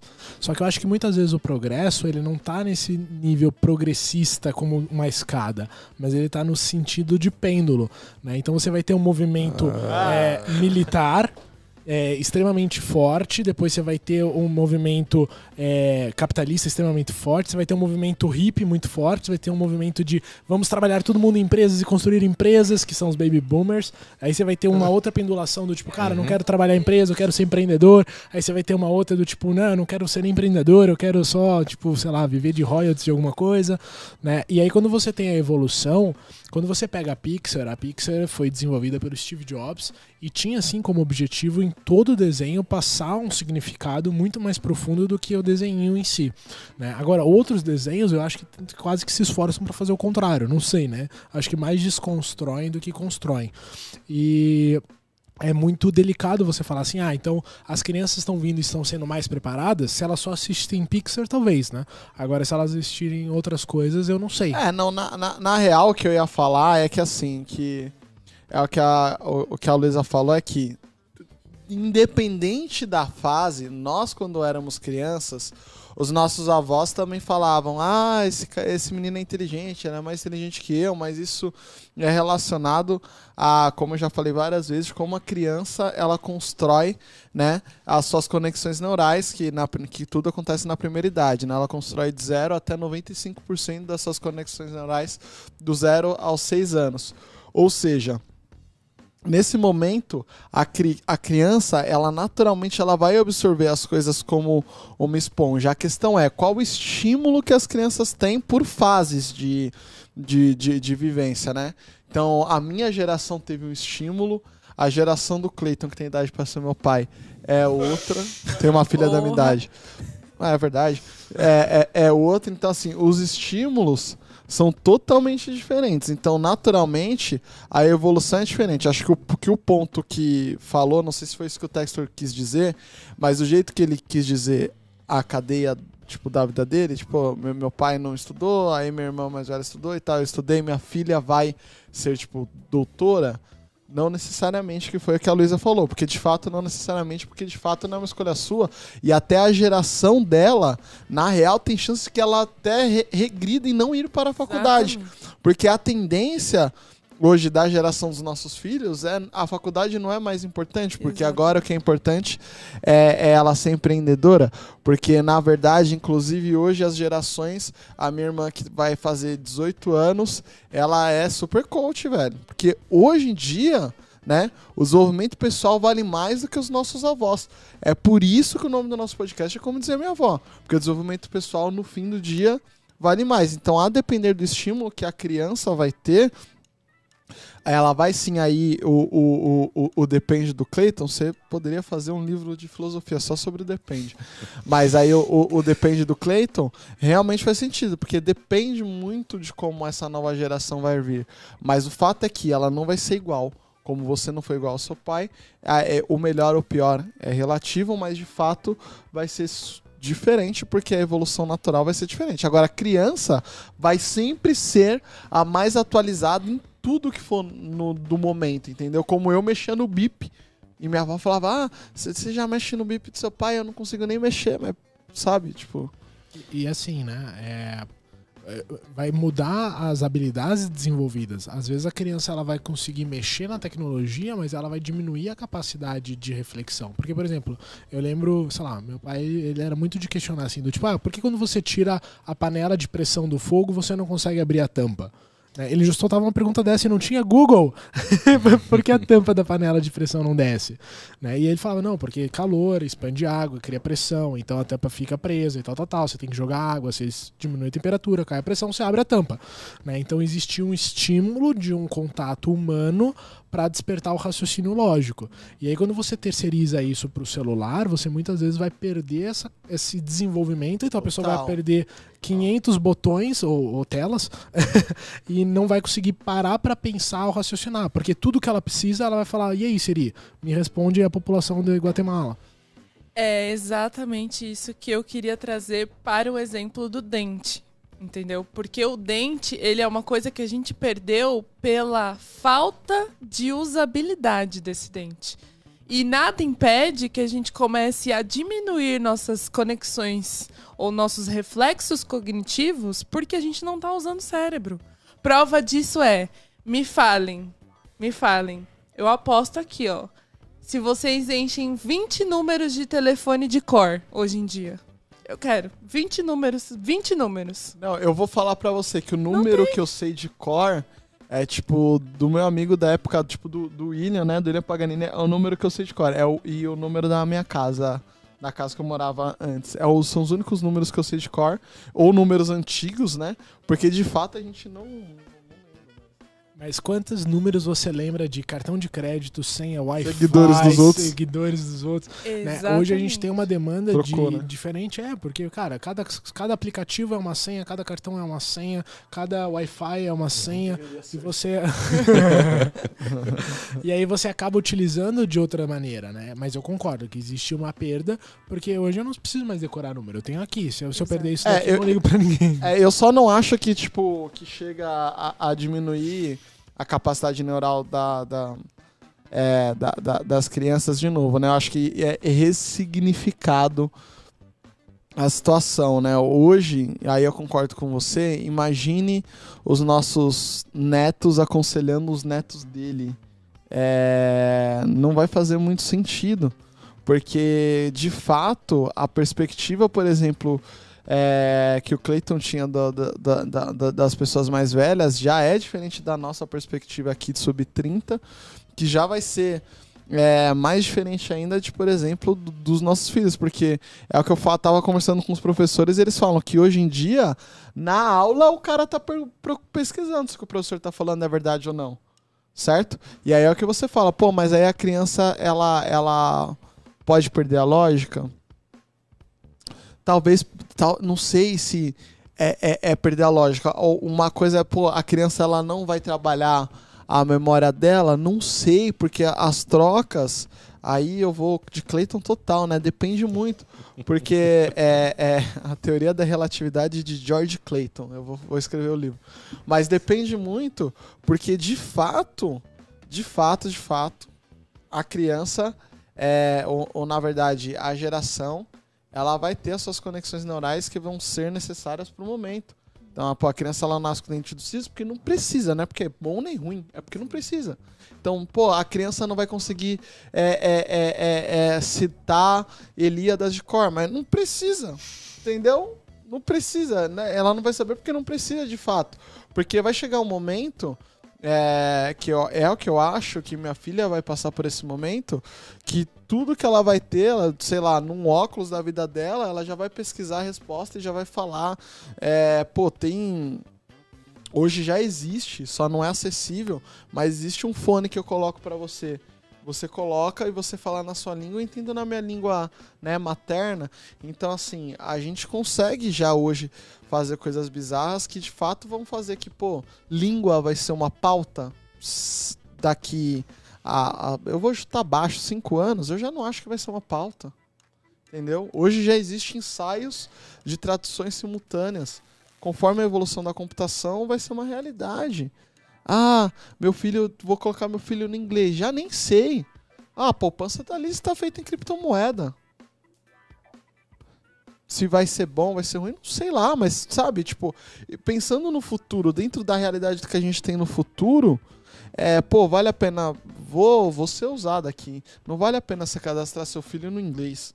Vale a pena cadastrar ele num curso de programação. Né? Nossa, que palavrinha de Matricular. vó. Como dizia minha avó? Vamos matricular, né? Matricular seu filho no. Que não deixa de ser um cadastro, mas enfim. Matricular seu filho no. Aí o Cleiton depende. matricular, matricular seu filho hoje num curso de inglês, talvez faça mais sentido você matricular um- nele num curso de, de, de, de, de robótica ou de. Empreendedorismo. É, você tá entendendo? Porque talvez o inglês não seja uma grande pauta pra, sabe, pro futuro dele. Que é o que eu acho, eu acredito. A Alice tá em inglês, mas assim, minha filha tá em inglês, mas assim, eu acredito, eu, eu, eu, eu- acredito que não vai ser necessário pra ela. É porque eu acho que, por exemplo, no inglês, ele era muito tipo, ah, você precisa de um idioma pra entrar numa empresa, um bom emprego, tal, tal, tal, tal, tal, tal. Enquanto você muda as métricas, é tipo, pô, é legal saber inglês. Você pode viajar pros Estados Unidos e se comunicar com qualquer pessoa no mundo. Ele muda de ser um, você precisa porque você precisa sobreviver no mercado de tubarões pra, tipo, cara, é legal porque é uma vantagem pra você. Tipo, vira um hobby, né? É, agora, em relação, voltando a hermetinos, que eu sei que você gosta, é, isso está muito ligado à correspondência, né? O pequeno e o grande, eles são equivalentes. E todo o nosso corpo, ele é feito para fortalecer o que se usa e atrofiar o que não se usa. Né? Então, o dente do siso, o, poder de raciocínio mental, o músculo, quanto mais você treina o músculo, mais ele expande, ele fortalece. Se você amarrar um braço, ele atrofia. Se você diariamente fizer treinos para raciocínio lógico, você vai desenvolver uma capacidade de raciocínio lógico. Se você criar o hábito de só pesquisar e nunca parar para pensar, você vai virar um energúmeno, pesquisador, é. né? Mas você não vai ter a capacidade de pensar. Na verdade, todo músculo ele ele ele movimenta, todo músculo ele tem uma, uma um desenvolvimento diferente. Então, por exemplo, é, se você fizer musculação, você vai ficar bombado assim, fortinho que nem eu, assim. Mas se você. E para ficar humilde, qual é o treino? Esse aí não sei. Mas a verdade é que. Não, mas brincadeiras à parte. Esse é só com hipnoterapia. Justo. Hipnoterapia, que a hipnoterapia foi poderosa, Mas é. Não, brincadeiras à parte, mas assim, independente, você não precisa fazer musculação para ser forte. Esse cara que corre, ele é super forte. Que, tipo, você pegar um cara de musculação que ele é visualmente bombado, ele não vai ser um bom corredor. Então, assim, não necessariamente. Onde que eu quero chegar? Como o cérebro é um músculo, não que você exercite ele errado, mas para propósitos diferentes. Entende? Então, pô, o cara que pesquisa muito. É, é, a gente tá julgando que ele é um cara que ele não guarda nada, mas às vezes ele é um cara que ele tem um aprendizado muito rápido. Porque ele pesquisa, entende, ele consome talvez a energia dele esteja correta, pensando em desinfoxicação, entendeu? Sim, sim. Pô, ele guarda algo na mente dele. E às vezes esse algo é como pesquisar bem, porque pesquisar não é tão fácil assim. Né? Mas às vezes é como pesquisar bem, entendeu? Eu conheço vários desenvolvedores que são super seniors, que ganham super bem, que ele não sabe programar. Mas ele pesquisa, velho. Como ninguém. Textor, calma. Programador Chico Xavier? o cara vai lá, olha e simplesmente transcreve para dentro do código dele e sai funcionando. É isso aí. Até porque, de fato, é pro cara ser um. É, é, resolver um problema, não necessariamente precisa ter todos os códigos na mente dele. Sim. Mas pesquisar é um bom negócio. Então, assim, sim, sim. a depender da perspectiva, o músculo ele vai desenvolver de uma certa forma. A não ser que ele esteja em inércia. Sim. Né? Que aí não desenvolve. Não, é, é, o que você falou assim, é a forma do uso, não tá só em pesquisar. Você pesquisou, você absorveu, você aplicou, você aprendeu. É, e aí é lógico, você vai ter treinos diferentes para desenvolver habilidades diferentes. diferentes. Exato, seja muscular, seja raciocínio. Assim como o não uso vai atrofiar de qualquer jeito. Né? Então isso serve para tudo. Quanto mais você focar em se melhorar para resolver os seus problemas, mais você vai ter êxito em qualquer processo terapêutico. Quanto mais você terceiriza, mais você vai fracassar em qualquer processo terapêutico. Uhum. Né? Quanto mais você pesquisa para achar uma solução, mais você vai ter o ímpeto, você está treinando o, o, músculo mental uhum. do achar uma solução. Não importa o caminho. Quanto mais você, tipo, ah, não, não sei, olhei, mas esqueci, não absorvi, mas você vai delegar a inteligência para algo externo. Né? Então, isso varia de cada pessoa. Né? Agora você chegou num ponto polêmico aqui. Algumas perguntas vieram aqui. Vamos lá. A primeira: terapia e inteligência. Então, digamos que a pessoa ela foi formada de uma maneira que a, a pessoa, a quem ensinou ela, quem quem transpôs ali a maior parte da, do formato de como pensar, né, daquilo que a sociedade impõe e tudo mais, seja uma coisa que é muito limitadora. Então, tipo, você não pode pensar assim porque pessoas que pensam assim não vão para frente, ok? E aí a pessoa vai para terapia querendo tratar outra coisa e no fim o problema tá nessa coisa. Você já teve algum caso de tipo a pessoa conseguiu se libertar de dogmas que, que foram pré é, inseridos na, na, na criação dessa pessoa. E ao ponto de, tipo assim, ela virar totalmente a chave e ter, tipo, uma mente super criativa. Você já teve algum caso desse? Sim, isso acontece mais com criatividade, é o que eu ia falar, né? Porque, assim, inteligência, primeiro que a sociedade tem uma visão errônea sobre isso. Porque ela considera inteligência só raciocínio lógico-matemático. Né? Em segundo Garner, são pelo menos sete ou nove, dependendo da, do ano de estudo dele, é, inteligências. Então, você tem inteligência espacial, linguística, de autopercepção, de interação.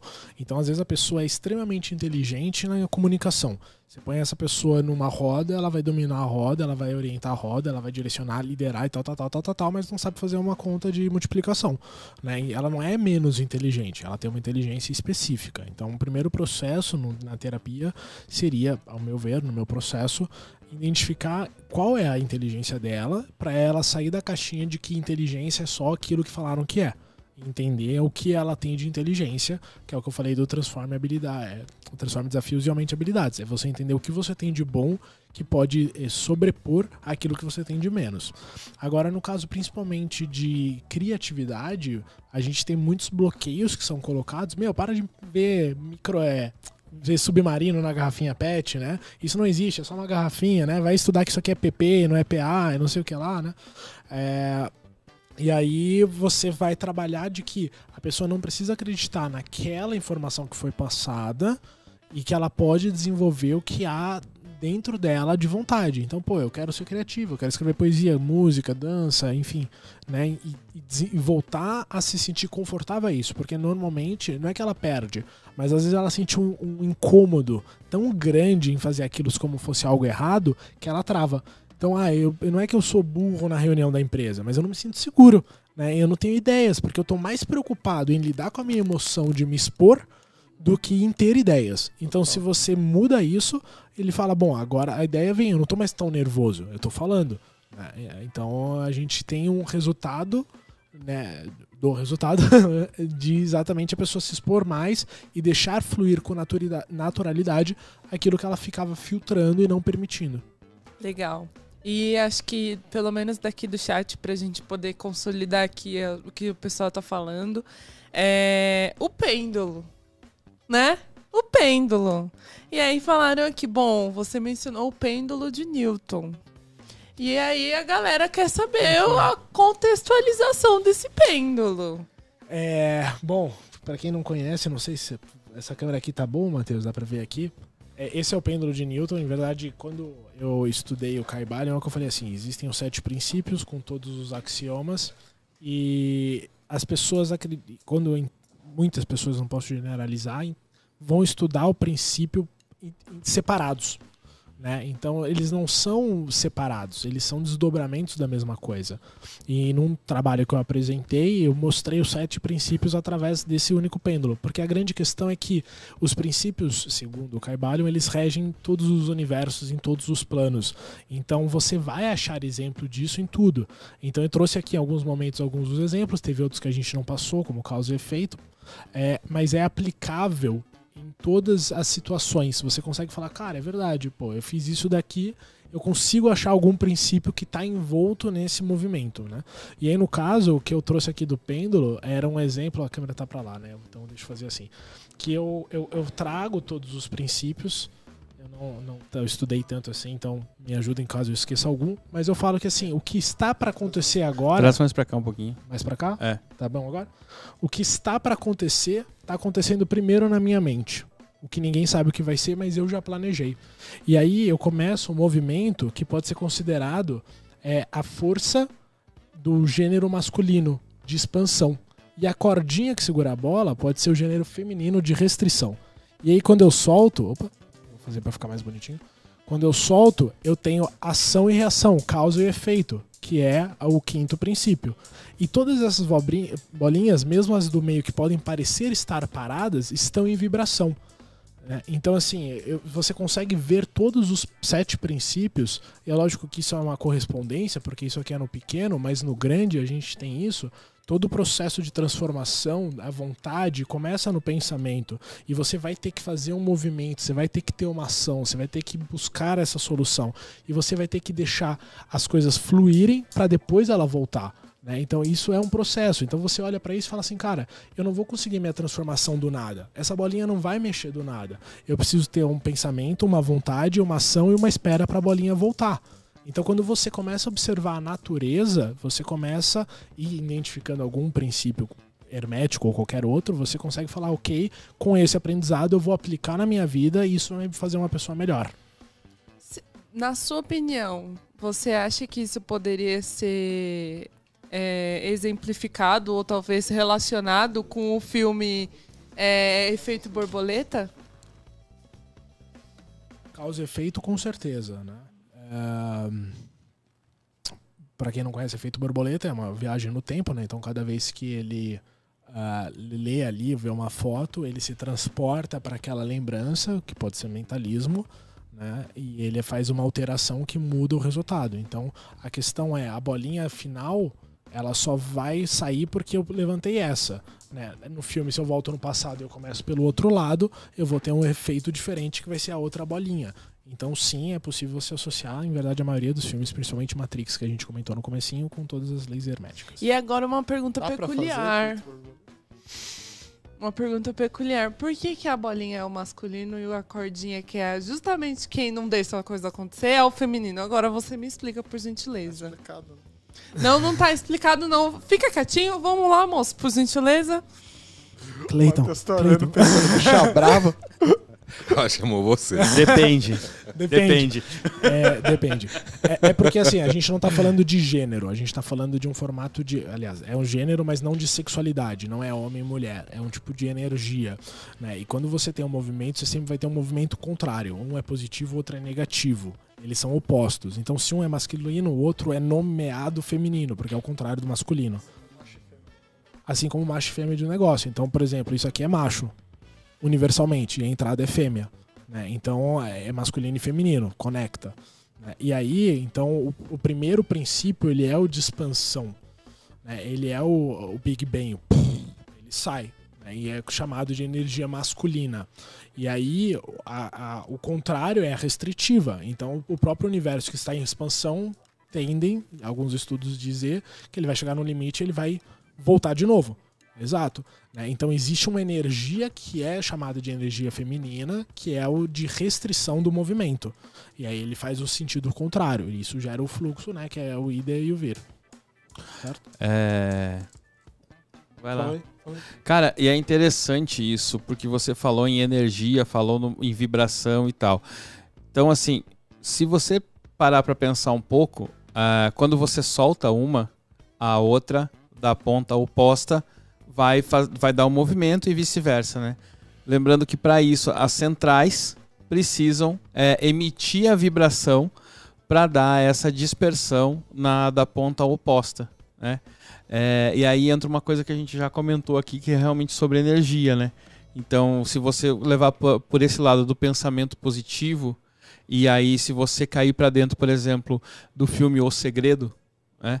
que o momento que você dá movimento, e o Clayton falou, já falou disso, você precisa, se você quer algo, você precisa dar movimento a isso, é, o que é exatamente esse exemplo. Então eu preciso dar o movimento para que a energia circule, para que a outra atinja a outra ponta e dê outro movimento para que depois fique esse vai e volta esse retorno do pêndulo, né? Então isso é, é bem bacana o trazer isso para cá, porque aqui a gente consegue resgatar várias ideias uhum. do que a gente já falou e tem um exemplo é, bem claro agora disso. Só para Hã? Não, não, não. Fogo na fogueira. Só para voltar ao assunto da, da Luísa, porque do, do masculino e feminino, no, no hermetismo tem o princípio do gênero, né, que, que fala o seguinte: o gênero está em tudo, tudo tem seu princípio masculino e feminino. Tudo. Independe. É mais ou menos aquela música do Pepeu Gomes. Né? Se Deus é menino. Pepeu Gomes. É sub-30, filho. Tem no Spotify? vai lá, vai lá, vai lá. Que é, aquela, que é aquela música. É incrível isso. que ele fala do princípio masculino e feminino nessa música. Né? E é um princípio hermético, né? Então tudo tem o seu lado masculino e tudo tem seu lado feminino. Você tem seu lado masculino, assim como a gente tem nosso lado feminino. Né? Então, quando ele deu esse exemplo, não foi para discriminar, ah, não, a mulher é aquela que retrai e o homem é aquele que expande. É para mostrar que tudo tem o seu, os seus dois polos, né? o masculino e o feminino. Tudo tem o seu polo positivo e negativo toda força tem um movimento, toda ação tem uma reação. Yin né? então, Yang. E o negativo, o negativo não é ruim, não, né? Ele não, só é o contrário do, do positivo. positivo. Quando você pega uma pilha, né, uma bateria A2A, né, Duracell, uhum. vai mexendo aqui. você vai ter o polo positivo e o polo negativo. Sim. É o fluxo de energia. né? Uhum. Então tudo vai ter o, o masculino e o feminino. Com só um polo não tem geração de energia, né? Bom, é. Mais alguma coisa? Não, né? Então tá. Vamos. Vamos aqui para os finalmente. É, Eric, queria agradecer a sua presença novamente aqui. né? É, não esquece na saída de bater o cartão. tá? Seu crachá já está sendo providenciado. É, e sinta-se à vontade, cara. Tiver aí, pô, não tô fazendo nada hoje, vou lá, entendeu? Pode vir que sempre tem uma cadeira cativa, sempre tem um cantinho aí. É sempre bom discutir sobre esse tipo de assunto e principalmente trazer essas informações. Eu acho que uma das coisas mais importantes é sobre a hipnoterapia, né? Porque todo mundo vê lá no centro de São Paulo ou vê em algum lugar é, os, os truques, né? Os truques, né? Da, da hipnoterapia, mas não vê no que realmente ela rege, o que realmente, por que, que ela é necessária e no que, que ela pode realmente ajudar as pessoas. Eu que agradeço o convite, essas portas abertas. É, pretendo voltar sim, vamos combinar, ou até online mesmo. Eu já vi que vocês fazem também, eu posso fazer. É, por, por estar em mudança, né, de mudança. E sim, acho que vale muito a pena. Acho que como a gente falou bastante sobre intenção, sobre a vontade de pesquisar, procurar, é você olhar para o que foi falado às vezes sobre hipnose e se perguntar, mas será que essa é verdade? Será que é só esse bem dormido? Será que é só comer cebola com gosto de maçã, né? E buscar entender o que linhas diferentes e cada vez mais surgem linhas com poderes é, de transformações incríveis e pesquisar, entender como isso pode te favorecer e é um prazer estar aqui para poder de alguma forma manter acesa a chama dessa caverna da hipnose. Bacana. E antes de finalizar, eu acho que principalmente o que a hipnoterapia traz pra gente, né, é falando aqui, aí eu trago a Bíblia do Epiteto, né, que eu tenho lido aqui, e que ele fala aqui que o autodomínio é a nossa verdadeira meta. O mal não é um elemento natural no mundo, nos acontecimentos ou nas pessoas. O mal é um subproduto da negligência, da preguiça, da distração. Surge quando perdemos de vista nossa verdadeira meta na vida. Quando lembramos que nossa meta é progresso espiritual, voltamos a nos empenhar em nosso aprimoramento pessoal e mantemos o mal à distância. E é assim que se conquista a felicidade. É, então, é, depende, né, Cleiton? Sim, depende. sempre. Ah, bacana. É, Cleitão, já que depende, Depende- palavras continua. finais. Ah, então tá. Palavras finais. Depende.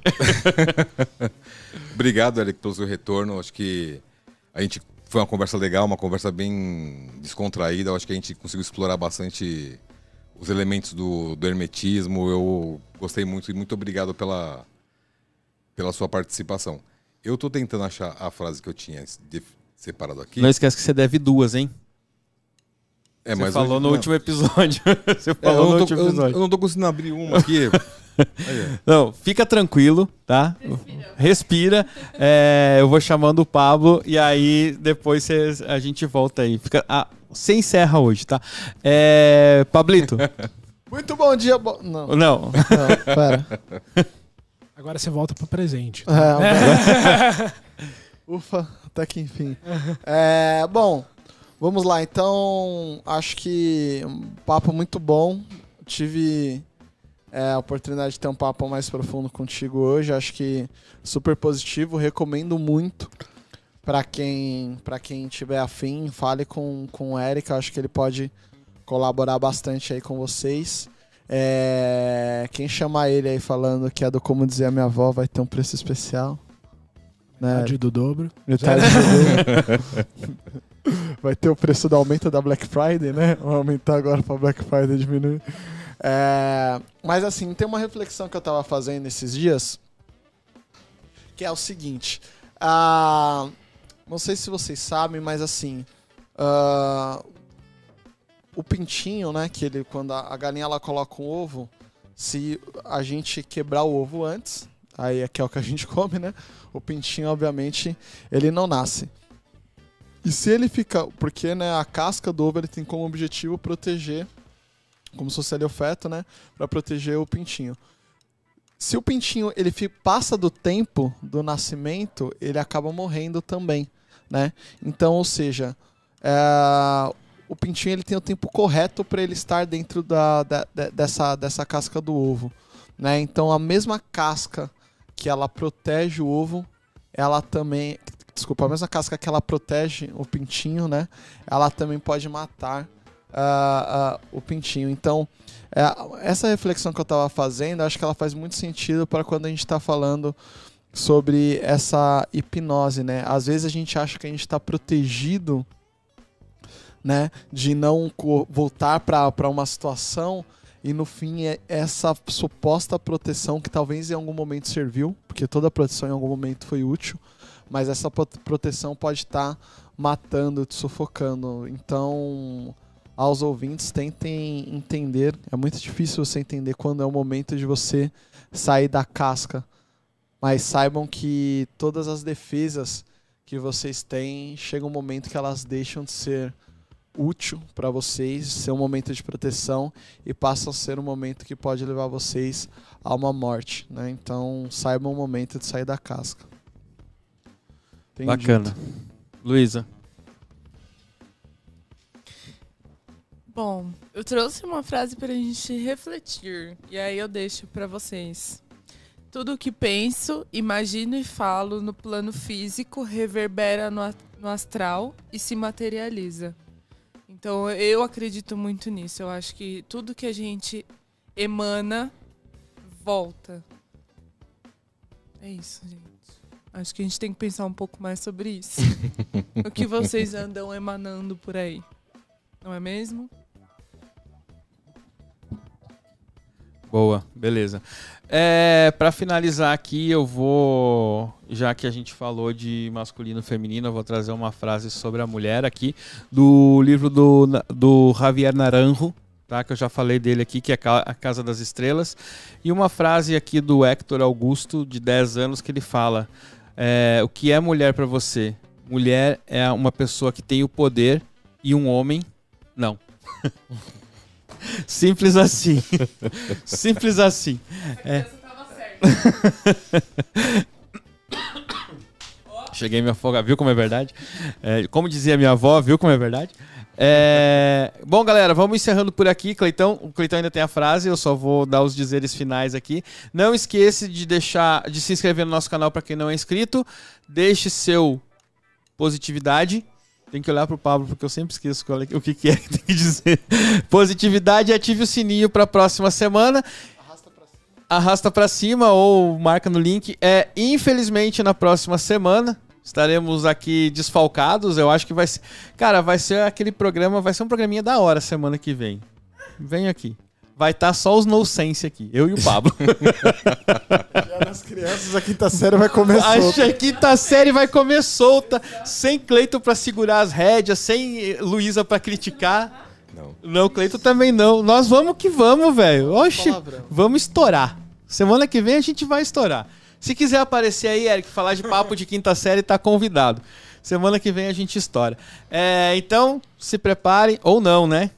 Depende, né? Papo de quinta série. Depende, depende, depende, depende, depende, Tá? Quem não é inscrito no nosso Instagram, corre lá. É, como dizia minha vó oficial, é vó, não é a avó. É, quem quiser vir aqui participar ou quiser entrar em contato com nós, conosco, cdmvoficial.gmail.com, segunda vez que eu acertei hoje. E galera, é isso, tá? É, gratidão. E o Cleitão vai dar aí as duas frases finais. São duas, hein? Mas não esquece. se despedir ainda. Ah, é verdade. Valeu. Valeu. então você chama a despedida do Eric. Eric, suas considerações finais? Agradeço aí a oportunidade novamente. Acho que é, é realmente como a gente começou com, com o poema, né? De trabalhar para deixar a chama acesa, não só o episódio de hoje, mas toda a proposta do Como Dizia Minha Avó. Então eu fico muito feliz em poder participar da, de carregar essa tocha e compartilhar um pouquinho com a luz. E contem comigo aí para próximas, próximas episódios e trilogias. Beleza. Bom, então, para cumprir o que eu havia prometido.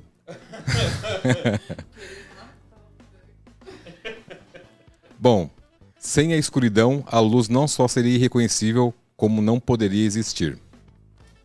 E uma outra frase: Cada um deve agarrar-se àquilo em que acredita e que o deixa feliz e satisfeitos.